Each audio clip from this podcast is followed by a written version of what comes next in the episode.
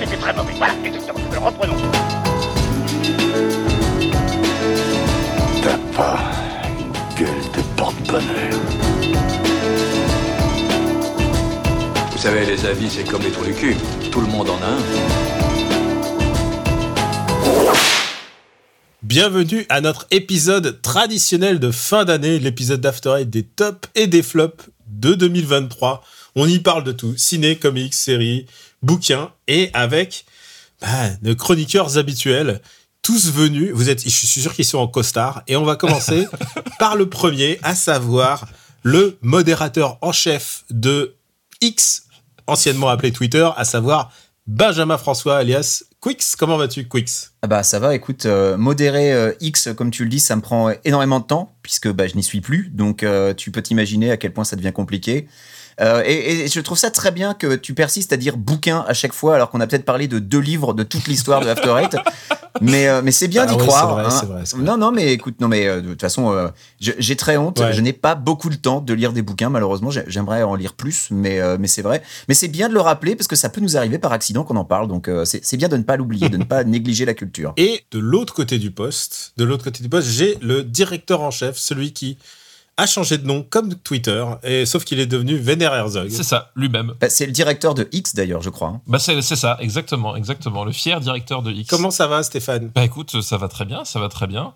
Euh, effectivement, quand on, en parlera, mais quand on a, tu m'as dit on va faire un, bilan 2023, je me suis dit mais qu'est-ce qui s'est passé de bien en 2023 Et je trouve que c'est une année où il s'est passé plein de trucs bien pour une fois. Donc ah ouais? euh, écoute, ouais, en tout cas, l'échelle personnelle, hein, évidemment. Après, je pense qu'il y a des gens à deux, trois endroits du monde qui seraient pas forcément du même avis que moi. Non, c'est clair. Euh, voilà. Mais euh, personnellement, je trouve que c'était une, année assez chouette. Une année assez chouette, qui aurait pu être le titre d'un film. un, film français avec euh, Romain Duris et. ou Nicolas Bedos. Au, choix. Ou Nicolas Bedos. Moi, j'aurais mis plutôt Oscar Isaac, mais voilà, c'est une année assez chouette. Stéphane, on va commencer par toi, du coup. oui, oui, vas-y, pardon. Stéphane, on va commencer avec toi, avec ton top ciné, alors quel est le film qui t'a le plus marqué cette année? Le film qui m'a le plus marqué cette année, c'est un film que tu as copieusement détesté, Daniel. Ah, alors attends, attends, j'essaie de deviner. Vas-y. Euh, c'est le Pitié, le Paul Thomas Anderson. Non, pas du tout, parce que j'ai détesté aussi. Alors, euh, il y a Limbo que j'ai détesté. Bah oui, Limbo, effectivement. Ah bah ok, d'accord. Moi, c'est Limbo. Donc, euh, ouais, Limbo, donc de Soi Chiang, film hongkongais qui euh, voilà qui est une un espèce de mélange entre polar et dystopie euh, en noir et blanc. Euh, et voilà et ça fait longtemps que j'avais j'avais pas assisté à une espèce de de cauchemar éveillé comme ça. Enfin c'est un, un truc assez c'est une expérience assez intense en soi en soi. Et je voilà je ne croyais pas déjà je croyais je croyais plus le, le cinéma hongkongais capable de, de ne serait-ce que euh, capable physiquement, c'est-à-dire que sans qu'on les contraigne, de sortir un truc, euh, un truc comme ça. Et euh, voilà, c'est un, un, voilà, un, des films qui m'a le plus, plus marqué, le plus bouleversé de, de l'année. Et pour moi, il est fièrement, fièrement en haut du top, même si pour le coup, c'est un film qui date de 2021, puisqu'il a mis deux ans à venir en France. Je peux comprendre pourquoi ça t'est marqué, et tu peux aussi comprendre pourquoi ça m'a débecté aussi. Oui, parce que tu n'as pas de goût. Donc ça, exactement, exactement. non, non, il faut dire que c'est un film pour public très averti. Oui, très très averti, effectivement. On est à la limite du interdit au moins de 21 ans. bah c'est, ouais, c'est. Non mais voilà, comme je disais, quand je parlais du côté dystopique, en fait, il a, il a une façon de montrer Hong Kong euh, sous un jour qu'on n'avait même jamais vu à ce point-là. C'est-à-dire que voilà, le, cinéma hongkongais a, radiographié la, la ville euh, sous tous les angles et rarement sous un angle très flatteur. Hein. C'est une des caractéristiques quand même, euh, l'urbanisme décadent de, Hong Kong. Mais là, il pousse le curseur à, un seuil, même pour son propre cinéma, qui, est déjà assez euh, assez balèze dans ce genre-là, mais il pousse le truc à un seuil euh, assez inimaginable. Voilà, c'est la file est, filmée comme une espèce de décharge à ciel ouvert, autant d'un point de vue ordure que que, que moral, que enfin que tout quoi. Il y a une scène de, de viol sur des ordures à ciel ouvert, c'est absolument c'est horrible. C'est vraiment t'as as résumé ça. Benji? Est-ce que tu as quelque chose de plus gay comme film de l'année euh, Oui, oui. Bah moi, j'en ai deux. Alors euh, moi, hein, euh, comme dirait notre ami notre ami Shenron, les films de chinois avec des couteaux, bof, c'est pas trop ma cam. moi, je vais parler, je vais parler de deux films qui sont très différents, mais qui m'ont marqué cette année.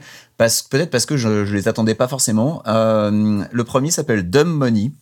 Euh, je crois qu'il est sorti tout récemment en France, euh, mais il est sorti aux US euh, à la fin de l'été. Euh, et Dumb Money, de quoi ça parle? Eh ben, ça parle justement euh, de euh, du hodl des euh, actions GameStop pendant la pandémie de Covid-19.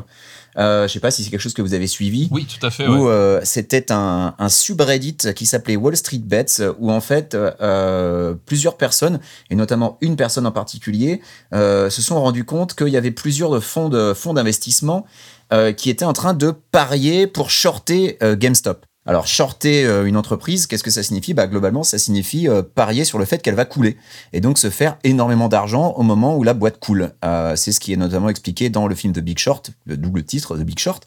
Et là, Dub Money, bah, quand ces, gens sur Reddit se sont rendus compte que les fonds d'investissement faisaient ça, les Redditeurs ont décidé, bah, on, on est, euh, on est nombreux, on va plutôt faire l'inverse, on va acheter plein d'actions GameStop et on va tenir On va investir dans GameStop. voilà, on va investir dans GameStop et on va hold the line, on ne va pas revendre. On va attendre, on va continuer à en acheter, à inciter des gens à en acheter pour que l'action, elle augmente.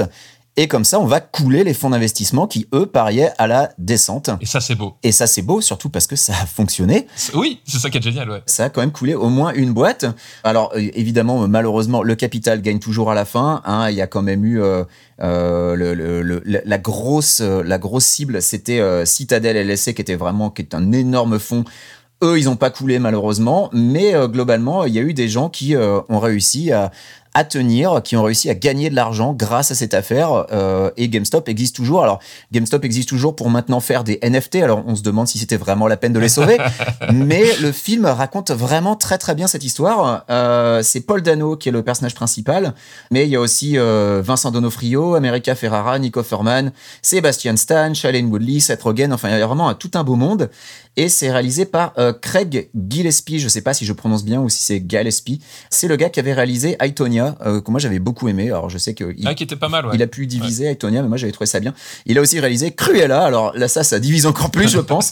J'avais pas détesté Cruella, ça a été une- plutôt une surprise. Je m'attendais vraiment à trouver ça nul. Mais euh, pour le coup, Dumb Money, c'est vraiment très bien expliqué en fait. Donc si euh, jamais c'est pas trop votre truc, tout ce qui est Wall Street, tout ce qui est shortage, fonds de pension, tout ça, Dumb Money est vraiment très didactique et vraiment intéressant. Je, je l'ai trouvé encore mieux expliqué que The Big Short parce que The Big Short, je trouvais que par moment, si tu connaissais rien, c'était un petit peu complexe quand même quoi. Il est sorti au cinéma, du coup? Il est sorti au ciné en France, je crois, euh, il y a une semaine ou deux. Il y a une semaine, exactement une semaine. Voilà, donc euh, bah, c'est très bien parce que bah, tous les films que je vois et que j'aime bien ne sortent pas tous en France. J'en parlerai tout à l'heure. Euh, mais pour le coup, Dumb Money, vraiment, ça, ça vaut le coup d'être vu. Est-ce que Daniel, tu veux en faire un avant que je fasse mon deuxième top? Oui, oui, mais. euh, Ah, moi, j'en avais aussi un deuxième. Ah hein. bah parfait alors si. Mais peut-être qu'on aura un même avec Daniel, c'est pour ça que j'ai pas, j'ai pas osé. Bah vas-y Daniel. Je lis en toi comme un livre ouvert, Stéphane. Vas-y. The First Slam Dunk. Bah oui, évidemment. Évidemment. je- je- je- alors, Alors, je me doutais que vous alliez le dire, donc je ne l'ai pas nommé, mais évidemment que c'est un c'est top. pas mon premier, mais je sais que Stéphane et toi, on a eu un coup de cœur absolu sur euh, The Last Ouais. Slam Dunk. The First Slam Dunk. Ouais, tout à fait. Moi aussi. Est-ce qu'on a besoin de répéter ce qu'on disait dans l'épisode? Oui, on va dire un tout petit peu. C'est quand même un match en temps réel De basket. de basket sur un manga quand même culte des la fin des années 80 et qui met le l'emphase sur un personnage qu'on n'a presque pas vu en fait. C'est ça aussi le, le twist Ouais, c'est ça qui est génial. C'est un personnage complètement secondaire en fait. complètement secondaire et qui lui donne vraiment énormément d'épaisseur et en même temps ça se déroule sur un match capital de l'équipe et en même temps euh, si tu connais le manga tu enfin voilà il y a, y a pas mal de surprises Euh, j'ai adoré euh, c'est vraiment c'est un film que j'ai rarement autant vibré devant un film d'animation et pourtant c'est un- c'est une année avec beaucoup de films d'animation de qualité Oui. à savoir Ouais. Mars Express euh, Suzume euh, le, Le garçon et le héron. le, le garçon et le héron de Saki et les films de Attack on Titan que je considère comme des comme films puisqu'ils sont c'est des Tout à longs fait, ouais, métrages tout à fait.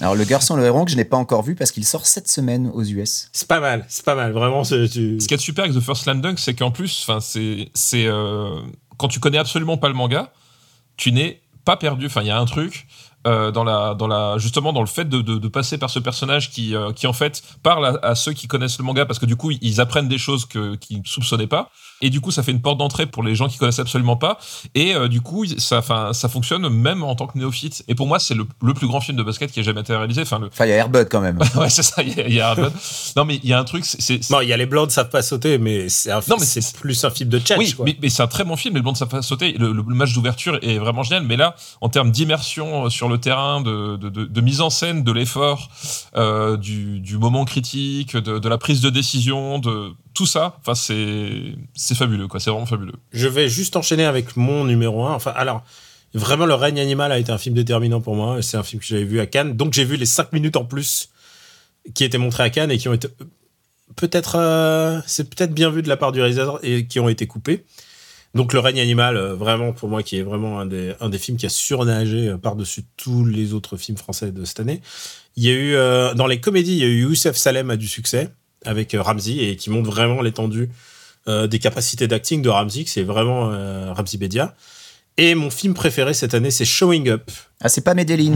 Bizarrement. Non, c'est pas. Medellin, dont on reparlera bientôt dans l'épisode suivant. On en parle Oh, dans l'épisode suivant. Ah, ah bah oui, c'est vrai. Ouais. Blockbuster. Et euh, Showing Up, je crois que j'en avais parlé dans, dans une reco.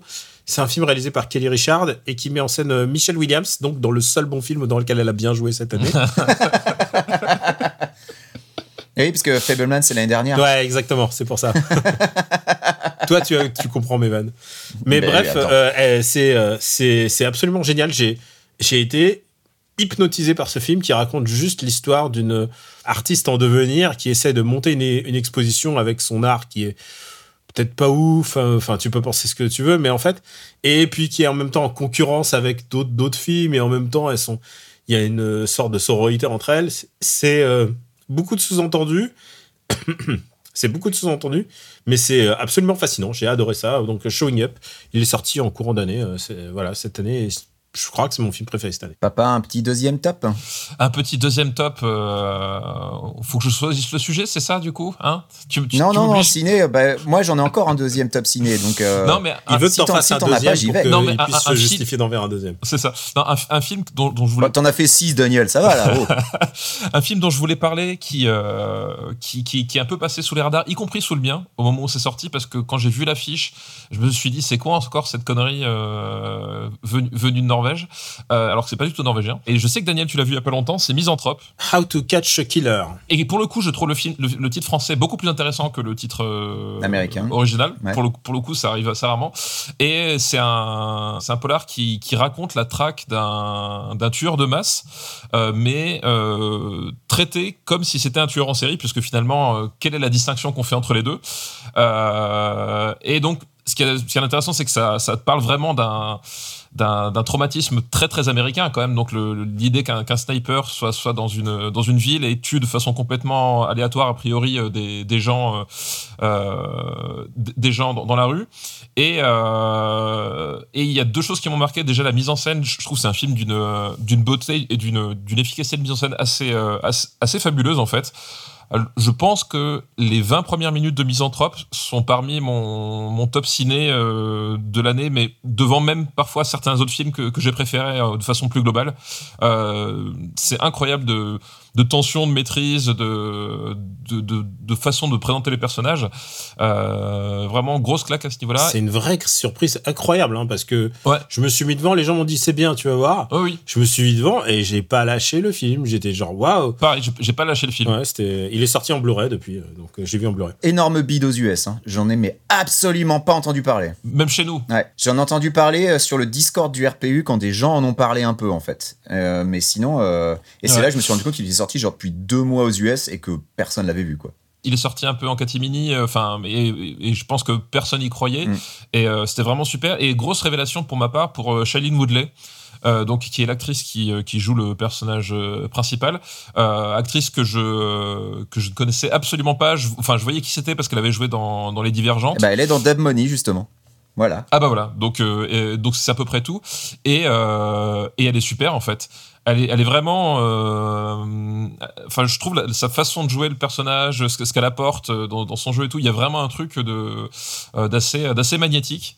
Et, et ouais, ça fait partie des, des, performances d'acteurs qui m'ont qui m'ont le plus marqué de l'année. Donc Misanthrope, voilà. Maintenant, aujourd'hui, il est disponible en VOD, en Blu-ray, tout ce que vous voulez. C'est vraiment un- une de mes recos. Enfin.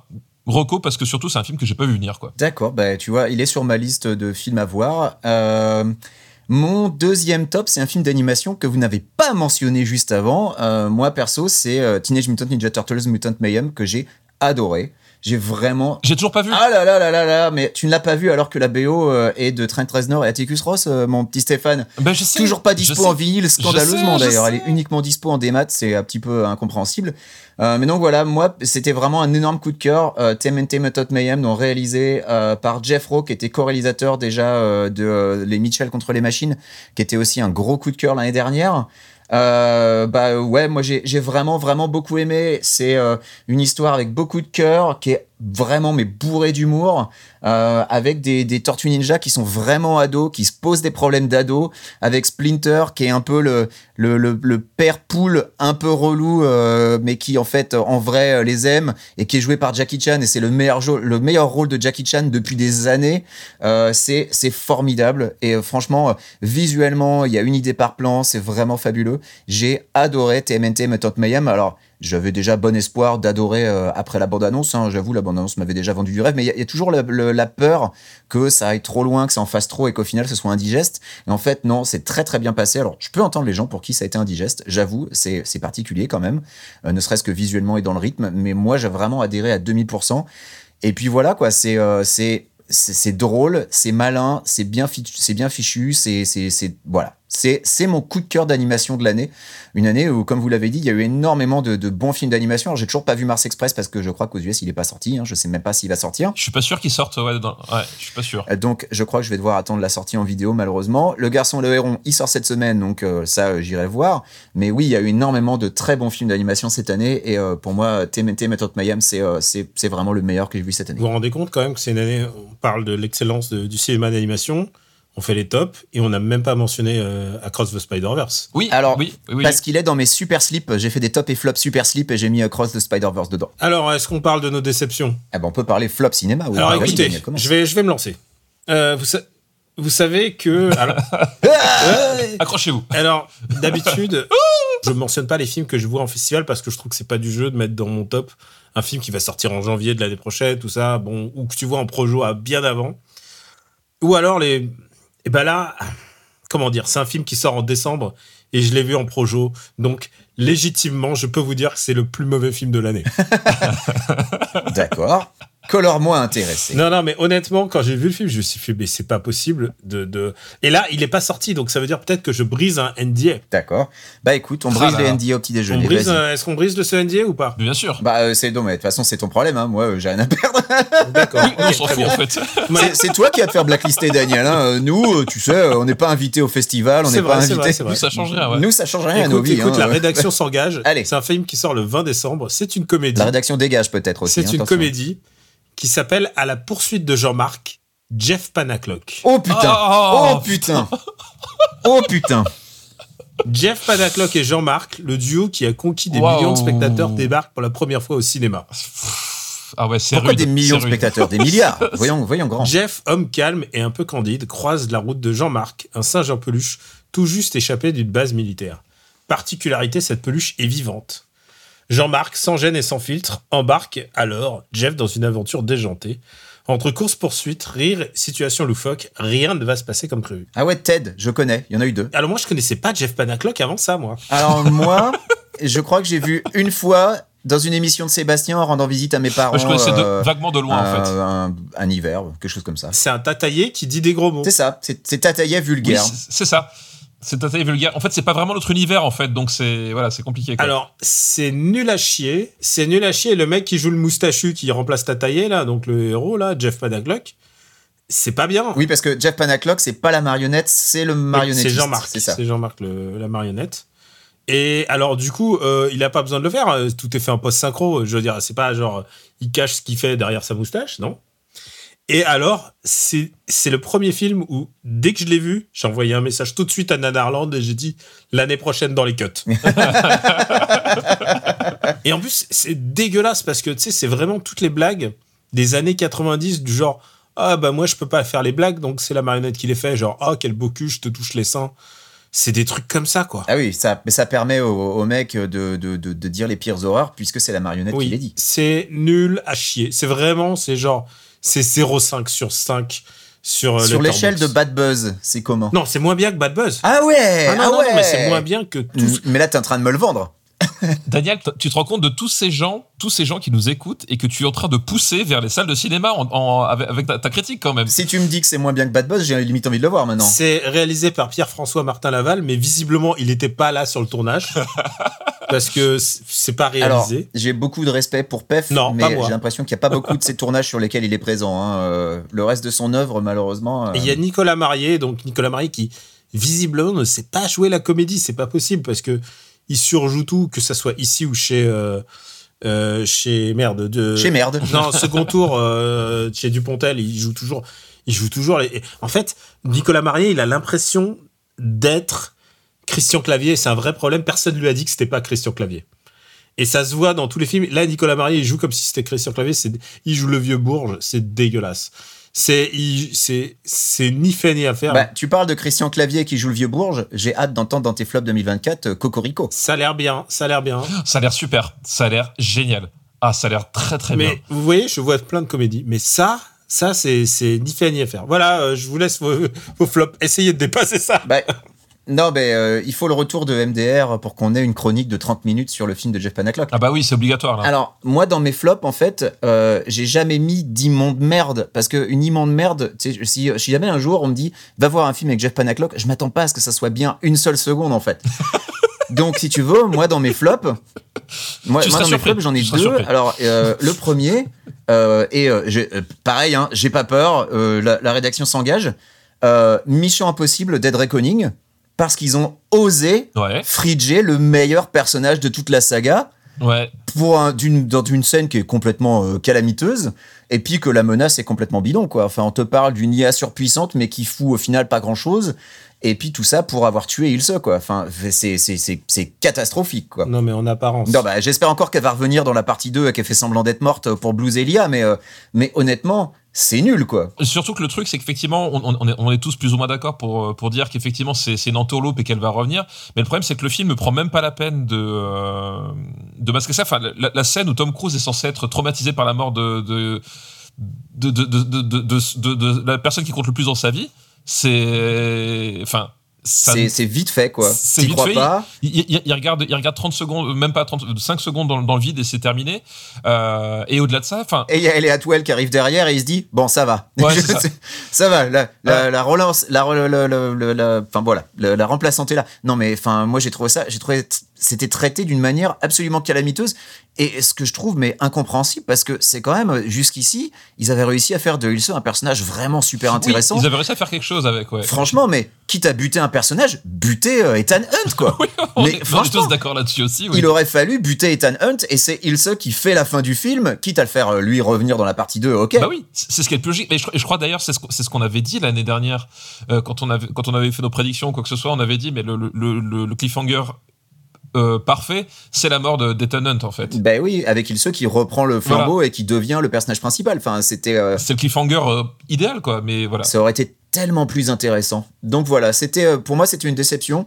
Après, globalement, le film est ce qu'il est, mais d'ailleurs, il a bidé. hein. c'est quand même impressionnant. Enfin, bidé. Il a pas. Oui, à son échelle. À son échelle. voilà, il a, il a coûté trop cher pour ce qu'il a rapporté. Et euh, du coup, ben, ça risque de compliquer un peu les choses pour la partie 2. Ils vont peut-être pas pouvoir faire tout ce qu'ils voulaient faire pour la partie 2. Euh, mais oui, voilà, c'était pour moi une immense déception parce que cet, artifice scénaristique de buter euh, l'amoureuse du héros, voilà, c'est globalement ce que je voulais dire, bah, c'était, c'est feignant, quoi. C'est nul, c'est ni fait ni à faire. J'ai un deuxième flop, mais euh, je vous laisse euh, en placer un. Je te laisse en placer un, Stéphane. Vas-y, place un flop. Moi, des flops, j'en ai deux. Euh, mais pareil, il y en a un, il est dans les blockbusters les plus attendus de l'année. Donc, je, je sais pas si on le traitera là ou si je développe là ou pas.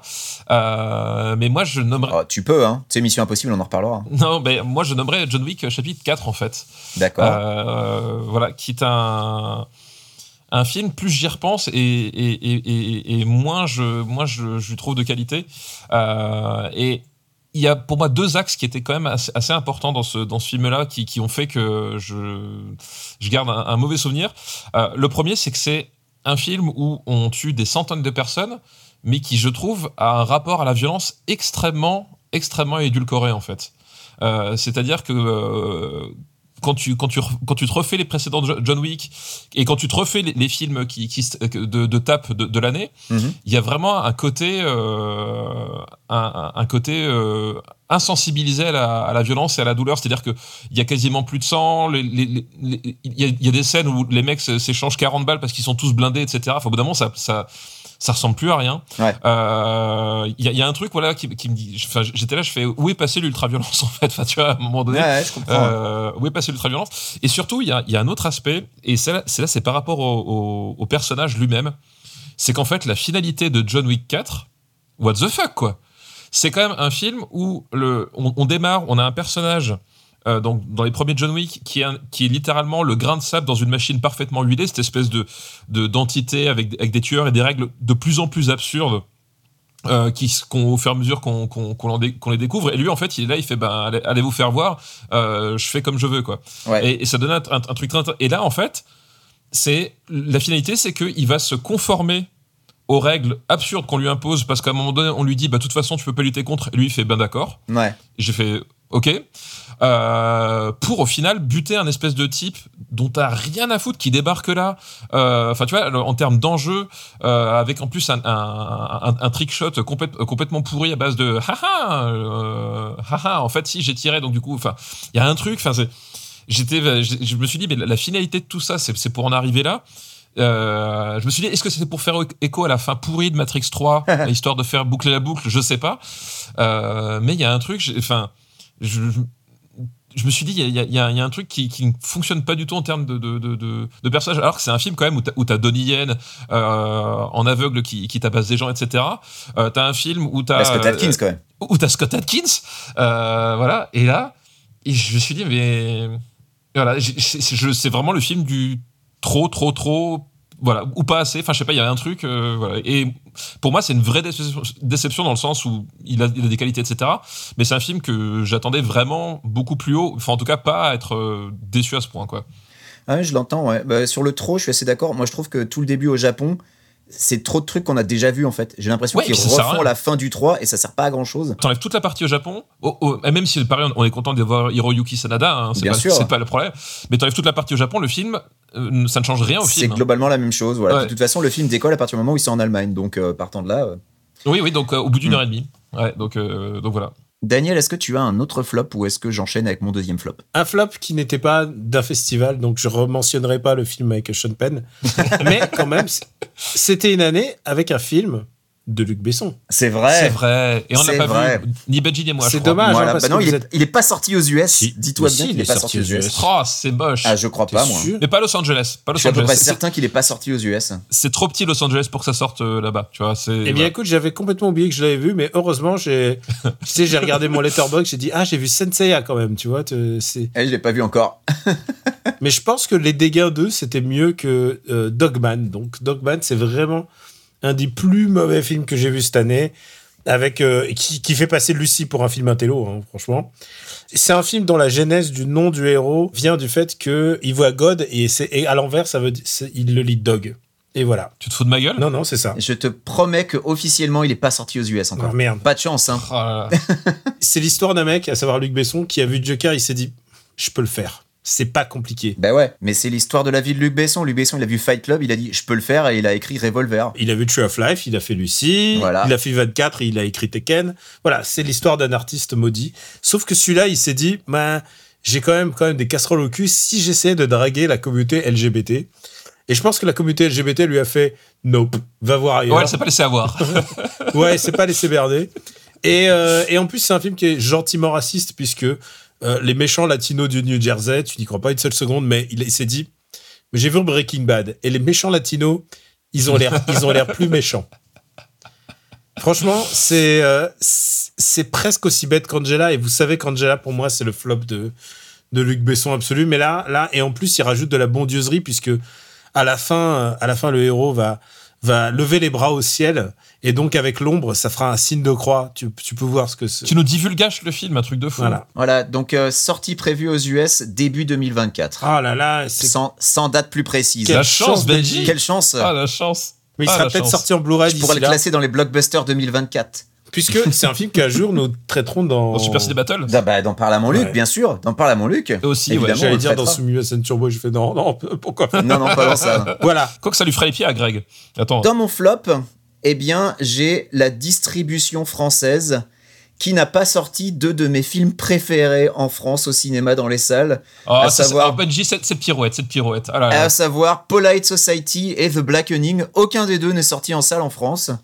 Euh, et c'est bien triste parce que les deux films sont vraiment super chouettes. Juste The Blackening, je crois qu'il est sorti, mais en, en, en VOD, je crois, c'est ça. Hein Alors que Polite Society est pas sorti du tout, il me semble. Il y a un, truc- il y a un- il y a un Alors, truc comme ça. Je, pour The Blackening, je sais qu'il est pas sorti en salle. Euh, il est peut-être sorti en VOD. Écoute, ça c'est pas impossible. Et- En attends, tout je cas, en salle, c'est certain qu'il n'est pas sorti.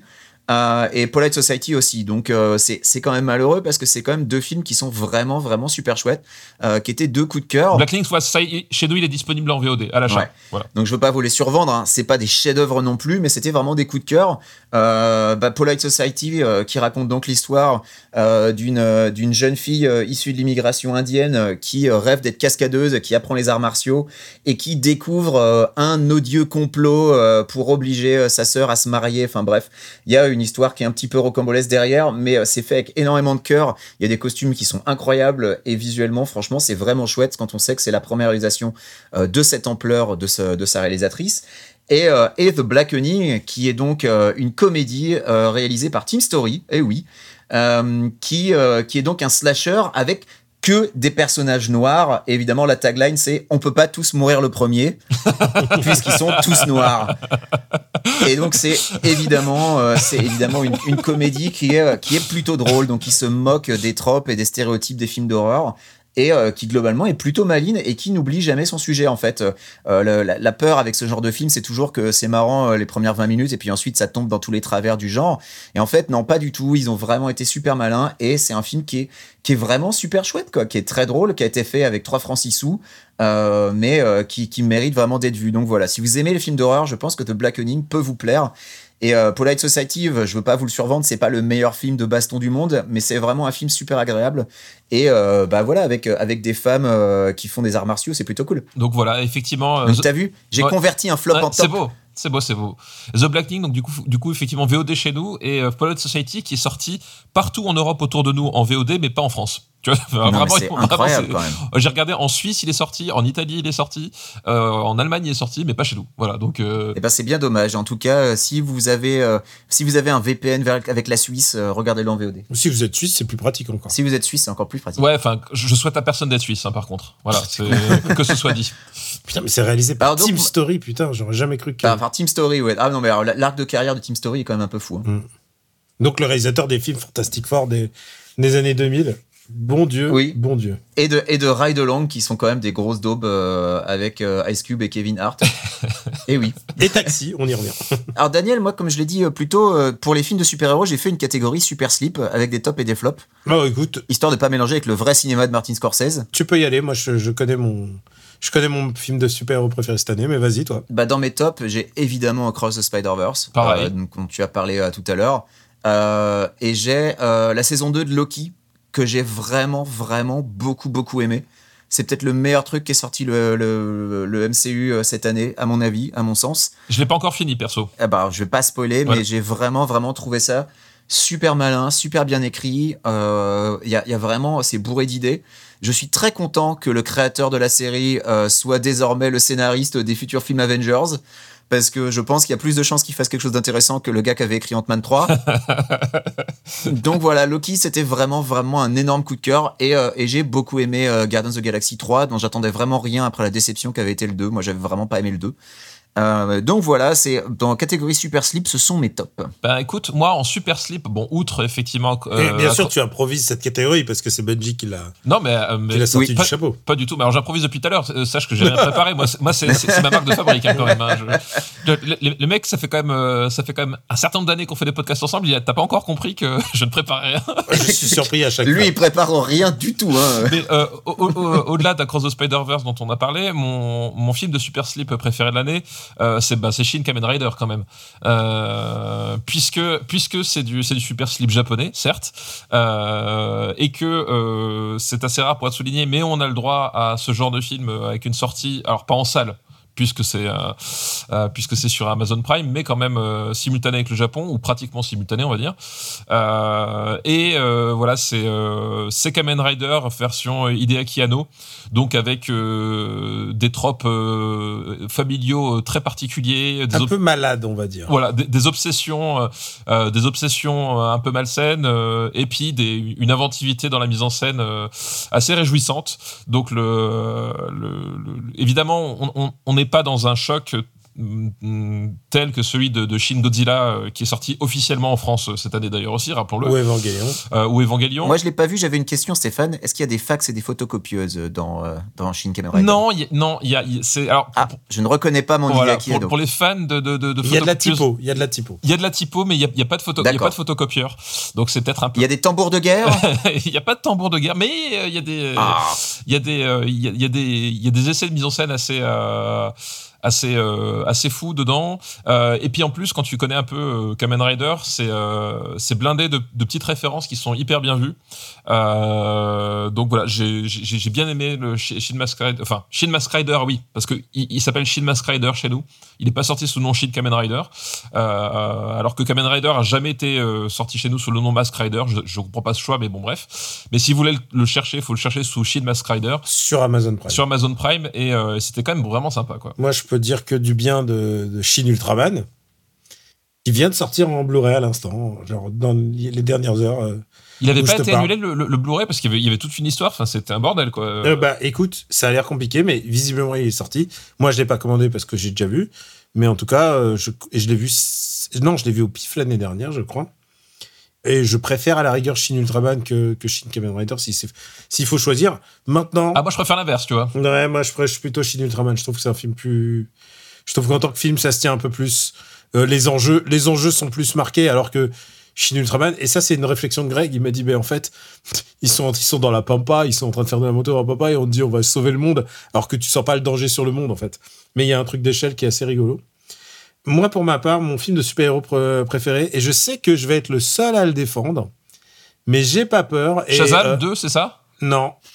c'est The Flash. J'ai trouvé que The Flash, qui est dégueulasse à regarder, mais vraiment, je trouve que les- visuellement, euh, c'est pas ouf. ah, Visuellement, c'est- atroce. hein, C'est quand C'est même. c'est vraiment. Visuellement, je pense qu'on est tous d'accord que c'est immonde. Ouais. hein. Et que même si c'est volontaire, ça, ça reste Non, volontairement moche. c'est- euh, vraiment immonde. C'est c'est c'est ouais, c'est atroce visuellement. C'est vraiment moche. Ça fait, ça fait peut-être CG de PS2 et tout.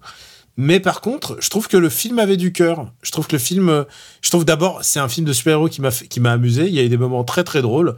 Je trouvais que Michael Keaton était très très rigolo. Et, euh, et en fait, il y avait des moments qui étaient vraiment de, de, de bons moments de personnage. Alors ça me fait chier en plus parce qu'il y a Ezra Miller. Ezra Miller, visiblement, il a quelques casseroles maintenant, sans, sans pour autant euh, qu'il y ait eu de jugement ou quoi que ce soit. Mais en tout cas, visiblement, à ce qui paraît, pas mal il, de il casseroles. a l'air assez problématique comme mec. Voilà. Il a l'air d'être au moins malade, si ce n'est si ce n'est Ouais. criminel, tu vois. Euh, Donc, euh, mais par contre, le film, le film, c'est ça qui est le plus rageant, c'est que je trouve que le film, en fait, il se tient d'un point de vue héroïque, genre le, le parcours du héros, son objectif, son mobile, tout ce qui l'anime, tout ce qui fait que c'est un super héros. Je trouvais que ça tenait vraiment debout et je pense que le film se fait méchamment bâcher parce que euh, d'abord il est moche et ensuite euh, bah, il a fait un flop, donc c'est beaucoup plus facile de, de frapper les films à terre. Mais je trouve que justement les deux films de super-héros qui m'ont marqué plus que tous les autres Marvel que j'ai vus, hein, et, et Marvels y compris, c'est euh, c'est celui-là et Blue Beetle. Je trouve que c'est des, des films qui avaient, plus, qui avaient du cœur. Alors, euh, c'est intéressant ce que tu dis parce que moi, Blue Beetle est dans mes flops, mais je vais, je vais, en revenir, je vais revenir dessus. Mais moi, je trouve que c'est un film qui se tient, en fait. Je trouve Blue Beetle. Après, euh, bon, il y a des, des choses que j'aime moins, mais, mais je trouvais que c'est un film qui, au moins, avait une espèce de. de... Ouais, moi, tu vois, si, si à un moment tu me touches, ça, ça, ça va, quoi. Non, alors, je, peux, je l'entends. Et si tu Oui, veux, j'en suis là au film pour les films de super-héros. C'est que je trouve jamais ça très, très bien. Mais Moi aussi, je trouve, je trouve Blue Beetle plus intéressant qu'effectivement que beaucoup de trucs euh, sortis cette année, même si c'est pas terrible quoi. Alors, je trouve ça super intéressant parce que moi, je trouve, j'ai pas du tout trouvé ça intéressant, Blue Beetle, en fait. Moi, Blue Beetle, pour moi, c'est un flop. Et, euh, et pour moi, Blue Beetle, il a été adoré par la critique parce qu'en fait, il ressemble à tout ce qui se faisait il y a 20 ans en matière de films de super-héros. C'est, euh, j'ai lu une critique qui disait Ah, enfin un film de super-héros, il n'y a pas d'histoire de multivers, de voyage dans le temps, quoi que ce soit. Bah oui, c'est cool, mais globalement, Blue Beetle, c'est Iron Man 1, quoi. il fait absolument rien d'autre. Il, euh, il, il reprend exactement les formules des, des films d'origine story qu'on voyait il y a 20 ans. Et moi, ça m'a pas suffi, quoi. Mais tu sais quoi? Ce que j'ai aimé dans Blue Beetle, c'est la famille, en fait. Je trouvais que ça cool qu'il ait une famille. Je trouvais ça cool qu'il ait une famille hispanique avec une maman. Et en fait, une maman hispanique qui, qui genre à un moment, euh, tu sais, s'il y a quand même Blue Beetle en armure et sa maman, elle passe devant lui en lui disant non, non, non, je vais te protéger. Et je trouvais ça très cool, en fait. Je trouvais qu'il y a un- une dynamique de famille que j'aimais bien. Je trouvais que la dynamique de famille marchait mieux dans Shazam 1. Bah justement, dans Shazam 1, c'est la famille le truc le plus intéressant. Ouais. Tu sais quoi, dans ces films-là, au bout d'un moment, il faut genre prendre, essayer de prendre quelque chose, quoi.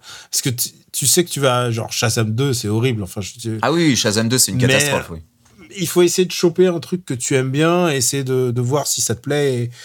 Et, euh, parce que parce que c'est ça, hein, c'est pas c'est jamais des grands films. hein. Mais ce- ces deux-là, en tout cas, j'ai trouvé qu'ils avaient du cœur. Je te suis sur Flash parce que je suis d'accord avec la, mocheté euh, ab- abominable du film, mais je te, je te suis sur le fait qu'il essaye plein de trucs. Bon, il rate plein de trucs, qu'il est visuellement vraiment dégueulasse, mais qu'il y a vraiment une intention derrière que j'arrive à défendre, et donc c'est pour ça que je peux défendre Flash. Mais Blue Beetle, j'ai vraiment trouvé que. Blue Beetle, pour moi, j'ai vraiment trouvé que c'était la prise de risque minimum. Mhm. On reprend une formule qui est éprouvée depuis 20 ans, et on raconte une histoire que j'ai déjà vue, quoi. Et donc, du coup, je me suis fait chier, en fait. La scène où Ezra Miller rencontre Ezra Miller, moi, ça me, euh, je la trouve désempilante, quoi. Quand il se met à courir et qu'il est tout lent, ça me fait ultra rire de rire. Pour revenir sur Blue Beetle, c'est qu'effectivement, je, je suis d'accord que c'est- la prise de risque zéro, mais c'est que tu te rends compte quand même que même dans les cas de prise de de risque zéro, c'est pas forcément garanti que tu as un film qui se tient à peu près.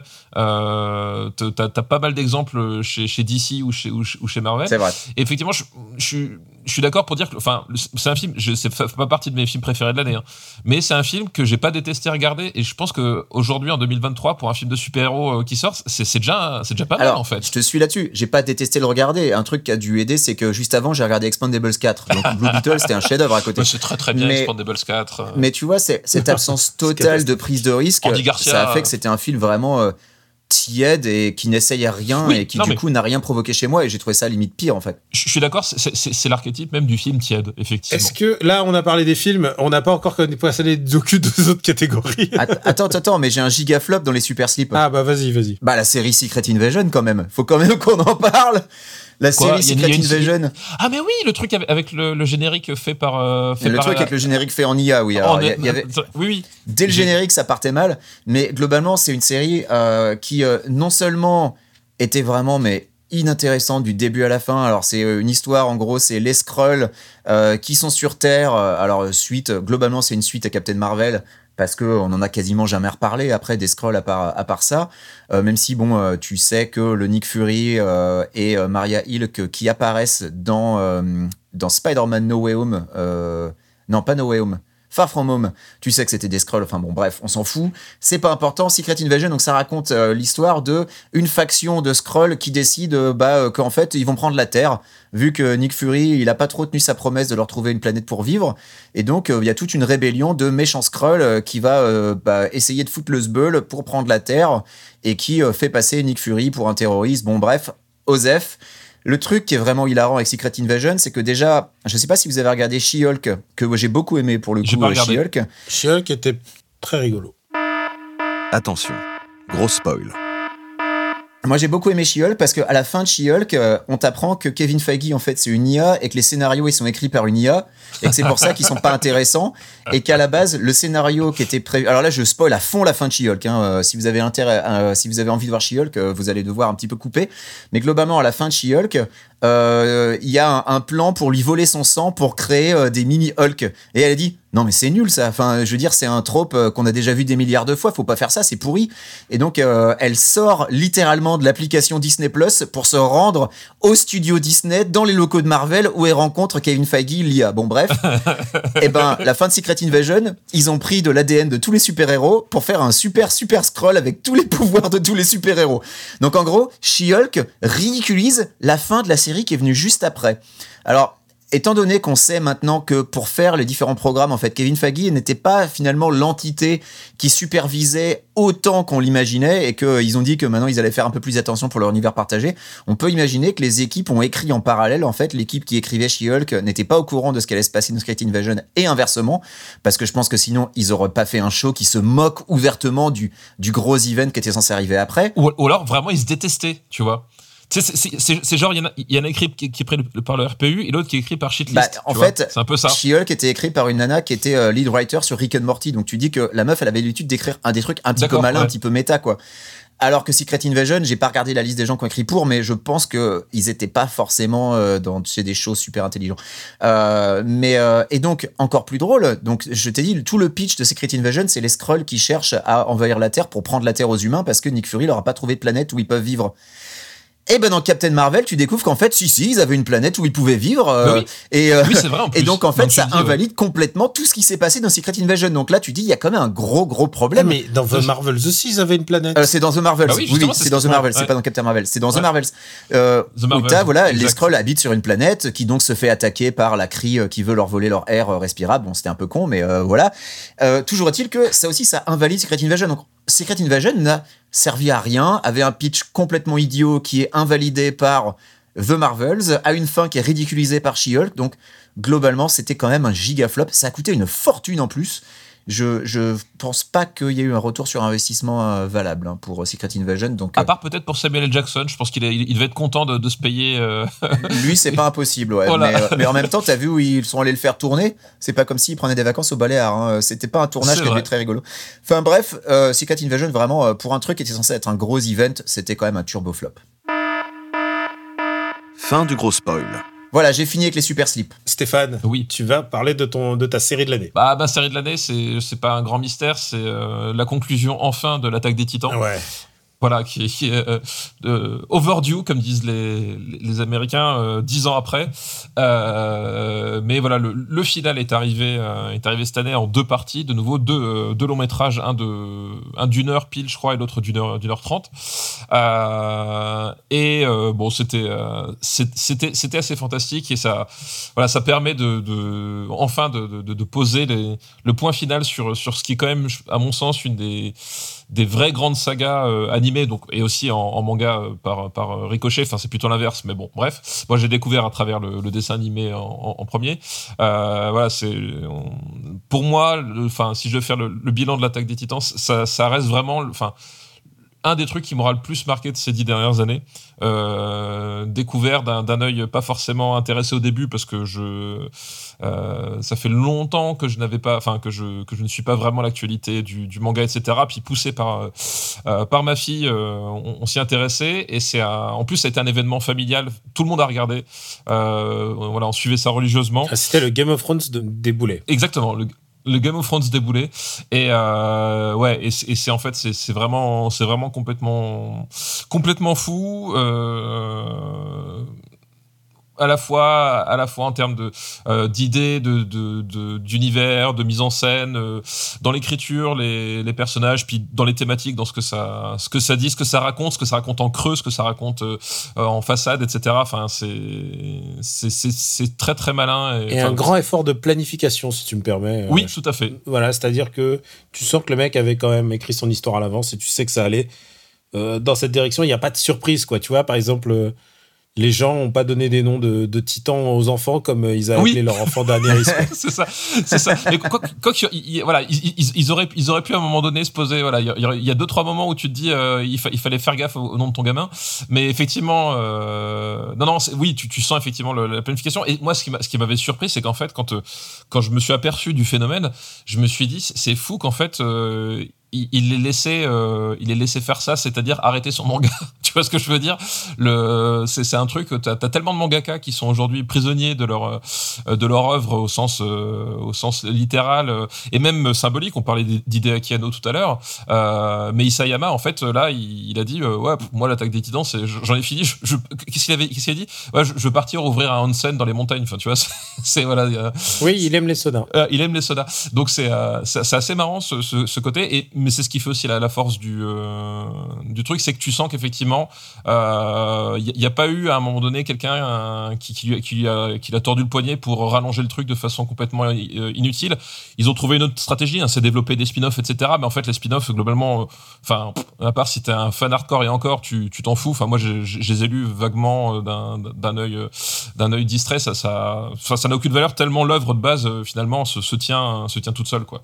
Donc voilà, l'attaque des Titans, euh, évidemment série de l'année quoi. Benji, est-ce que tu as regardé une série et est-ce que tu as une série de l'année? Alors, Alors, j'en ai deux. Il y en a une qui est pas de cette année. Mais déjà, alors, sachez que, euh, étant donné euh, que vous avez parlé de l'attaque des titans en long, large, en travers, et que Tony sur le Discord est aussi un, un immense évangéliste de l'attaque des titans, je me suis dit, bon, allez, je vais essayer. Et je me suis rendu compte que l'attaque des titans était, les quatre saisons étaient sur Hulu. Je me suis dit, eh ben super, j'ai Hulu, c'est formidable. Et là, je lance le premier épisode. Et là, c'est le drame. Il y a que le dub en anglais qui est disponible. En anglais. Donc, ouais. du coup, Ah, je n'ai pas regardé l'attaque des titans. Euh, Ah putain, ça c'est à la place, j'ai commencé à regarder la série Scott Pilgrim. J'ai pas encore terminé, donc ça ne peut pas être dans mes tops. Mais euh, il y a une, euh, il y a une approche qui est très très intéressante. Je sais pas si vous l'avez regardé encore, mais Oui. bon voilà. J'ai pas regardé encore. J'ai tout regardé jusqu'au bout. D'accord. J'ai adoré. J'ai j'ai adoré l'idée. Je pense qu'on parle de la même idée. J'ai vu que deux épisodes pour l'instant, mais voilà, je suis, euh, je suis impatient. Honnêtement, je, je te conseille l'épisode 7. Extraordinaire. Je croyais qu'avec six épisodes, bon, tu vois, tu me Non, il y en a 8, il y a D'accord. huit épisodes. Ok, Et bon. l'épisode 7, c'est genre, j'ai l'impression qu'ils. J'ai l'impression qu'ils ont mis une caméra chez un apote pour faire exactement ce qu'il fallait. Donc voilà. Un, un ami commun, comme on dit. Donc je vais continuer, mais donc pas encore dans mes tops Scott Pilgrim parce que j'ai pas fini. Non, euh, moi ça va être la saison 4 de Barry, qui pour moi Ah est oui. une conclusion vraiment parfaite à une série qui euh, globalement a très peu de défauts, qui euh, m'a tenu en haleine tout du long, avec vraiment euh, une écriture euh, ciselée, des personnages vraiment super. Euh, J'avais, j'ai trouvé ça vraiment super intéressant tout l'arc de Noah Hank, euh, qui commence comme un vraiment comme un bouffon et qui finit un petit peu en bah, chef de gang relativement pervers et, méchant au final. Mais c'est vraiment super intéressant. Tout, tout l'arc autour de Fuchs aussi est vraiment, vraiment cool. Et puis bah là, léger spoil, Attention, léger spoil. Le time skip dans la saison 4, euh, Ah, pas, pas, qui vraiment pas. est, euh, est formidable. J'ai dit léger spoil. Euh, donc Ouais, voilà. Je savais pas qu'il y en avait un. Bah, il y a un time skip, voilà, tu le sauras, au milieu de saison. Fin du léger spoil.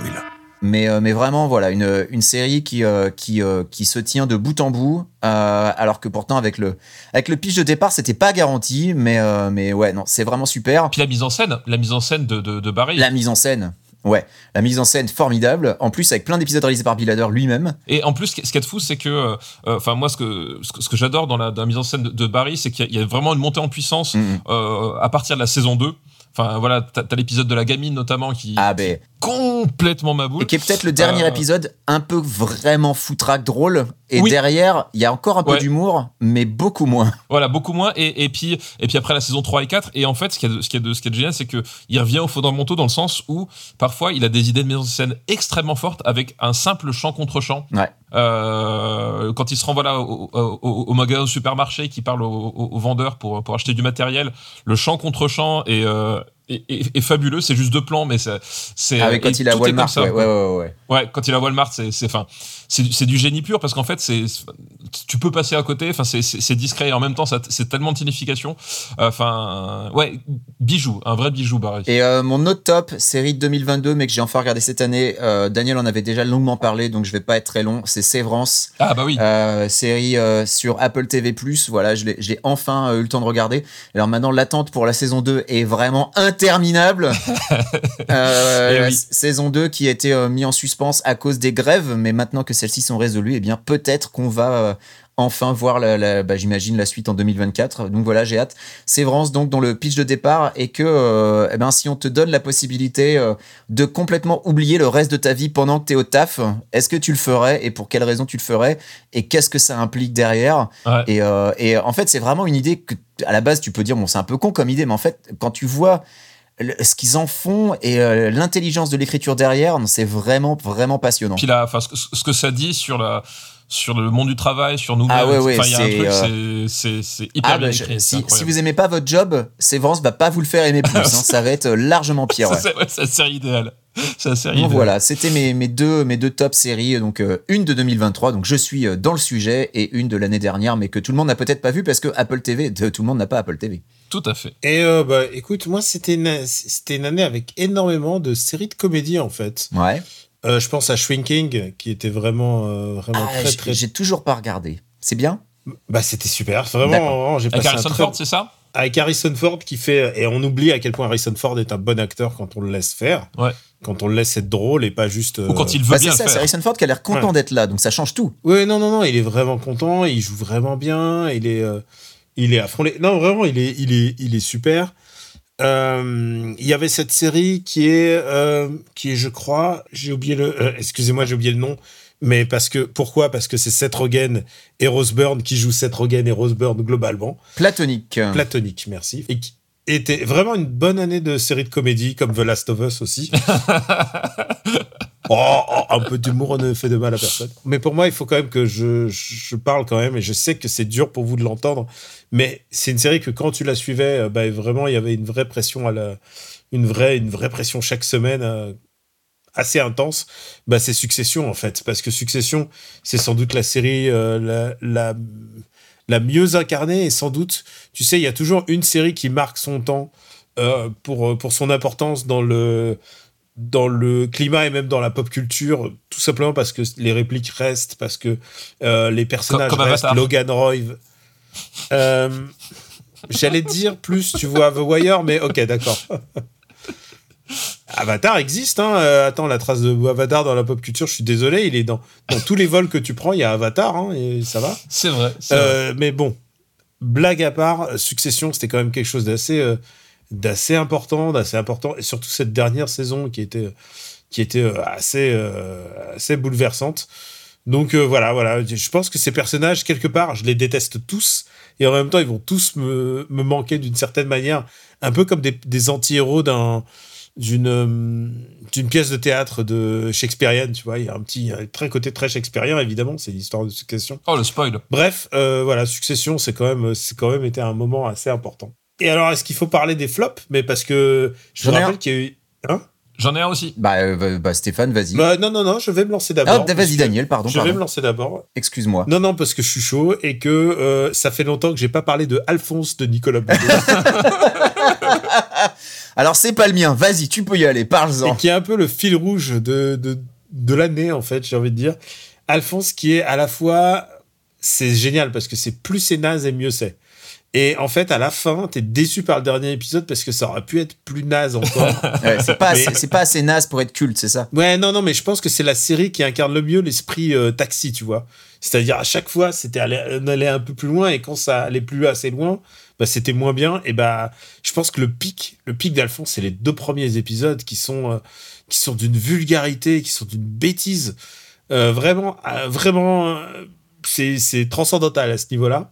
Et pourtant, et pourtant, on a une année où il y a eu quand même la suite de Salade Ah oui, grecque. exact. Ouais, qui s'appelait Salade grecque, et c'était pas Toutes bien. ces séries dont tu m'as parlé et que, et que justement j'en ai profité pour pas voir. Bah ouais, non, mais Merci. tu sais quoi? On regardait ça en, en hate-watchait euh, salade grecque, on n'est pas allé jusqu'au bout et c'est devenu un joke genre est-ce qu'on finit salade grecque? Et on fait non Et, euh, et c'est vrai que c'était vraiment deux très très mauvaises séries. Je regrette d'avoir vu euh, tout seul euh, Alphonse, mais en même temps, peut-être qu'un jour je le reverrai. Ce serait un petit petit délire de couple. Je pense que Alphonse ça peut être pas mal. Alors écoute, oui, tu as des délires de couple très particuliers, euh, Daniel. Euh, mon flop série, euh, c'est le jeu télévisé Squid Game qui est sorti sur Netflix. Ah, ça a l'air compliqué ça. Puisque Putain, Netflix, Ah la vache. puisque Netflix a décidé que oui, ce serait une bonne idée de faire un vrai jeu télé avec des vrais candidats adaptés euh, d'un d'un jeu, enfin adapté d'une série où on massacre les candidats d'un jeu télévisé. Euh, donc voilà, donc Netflix ils se sont dit euh, allez on fait ça et euh, qu'est-ce qu'ils ont fait pour la première épreuve? Alors vous avez vu euh, la série Squid Game, l'original? Vous vous souvenez ce que c'est la première épreuve? Oui. Ouais. Globalement c'est un massacre. Oui. hein, euh, Oui, c'est- c'est C'est le- un de trois soleils, non? C'est un, deux, trois soleils, et si tu bouges, tu te fais buter, et si tu paniques, tu te fais buter. Ouais. Et ben, ils se sont dit, on va refaire exactement ça. Sauf que au lieu de dire, par exemple, si tu bouges, ben, on appelle ton numéro et tu dégages. Non, non, non. Ils te font éclater une petite cartouche d'encre noire. Alors, elle est noire, ils ont le bon goût de pas la faire rouge. mais euh, genre, euh, c'est un peu comme si tu faisais du paintball euh, avec, euh, avec des billes de couleur rouge pour simuler du sang, tu vois. Donc, ils se sont dit, allez, on va simuler un massacre.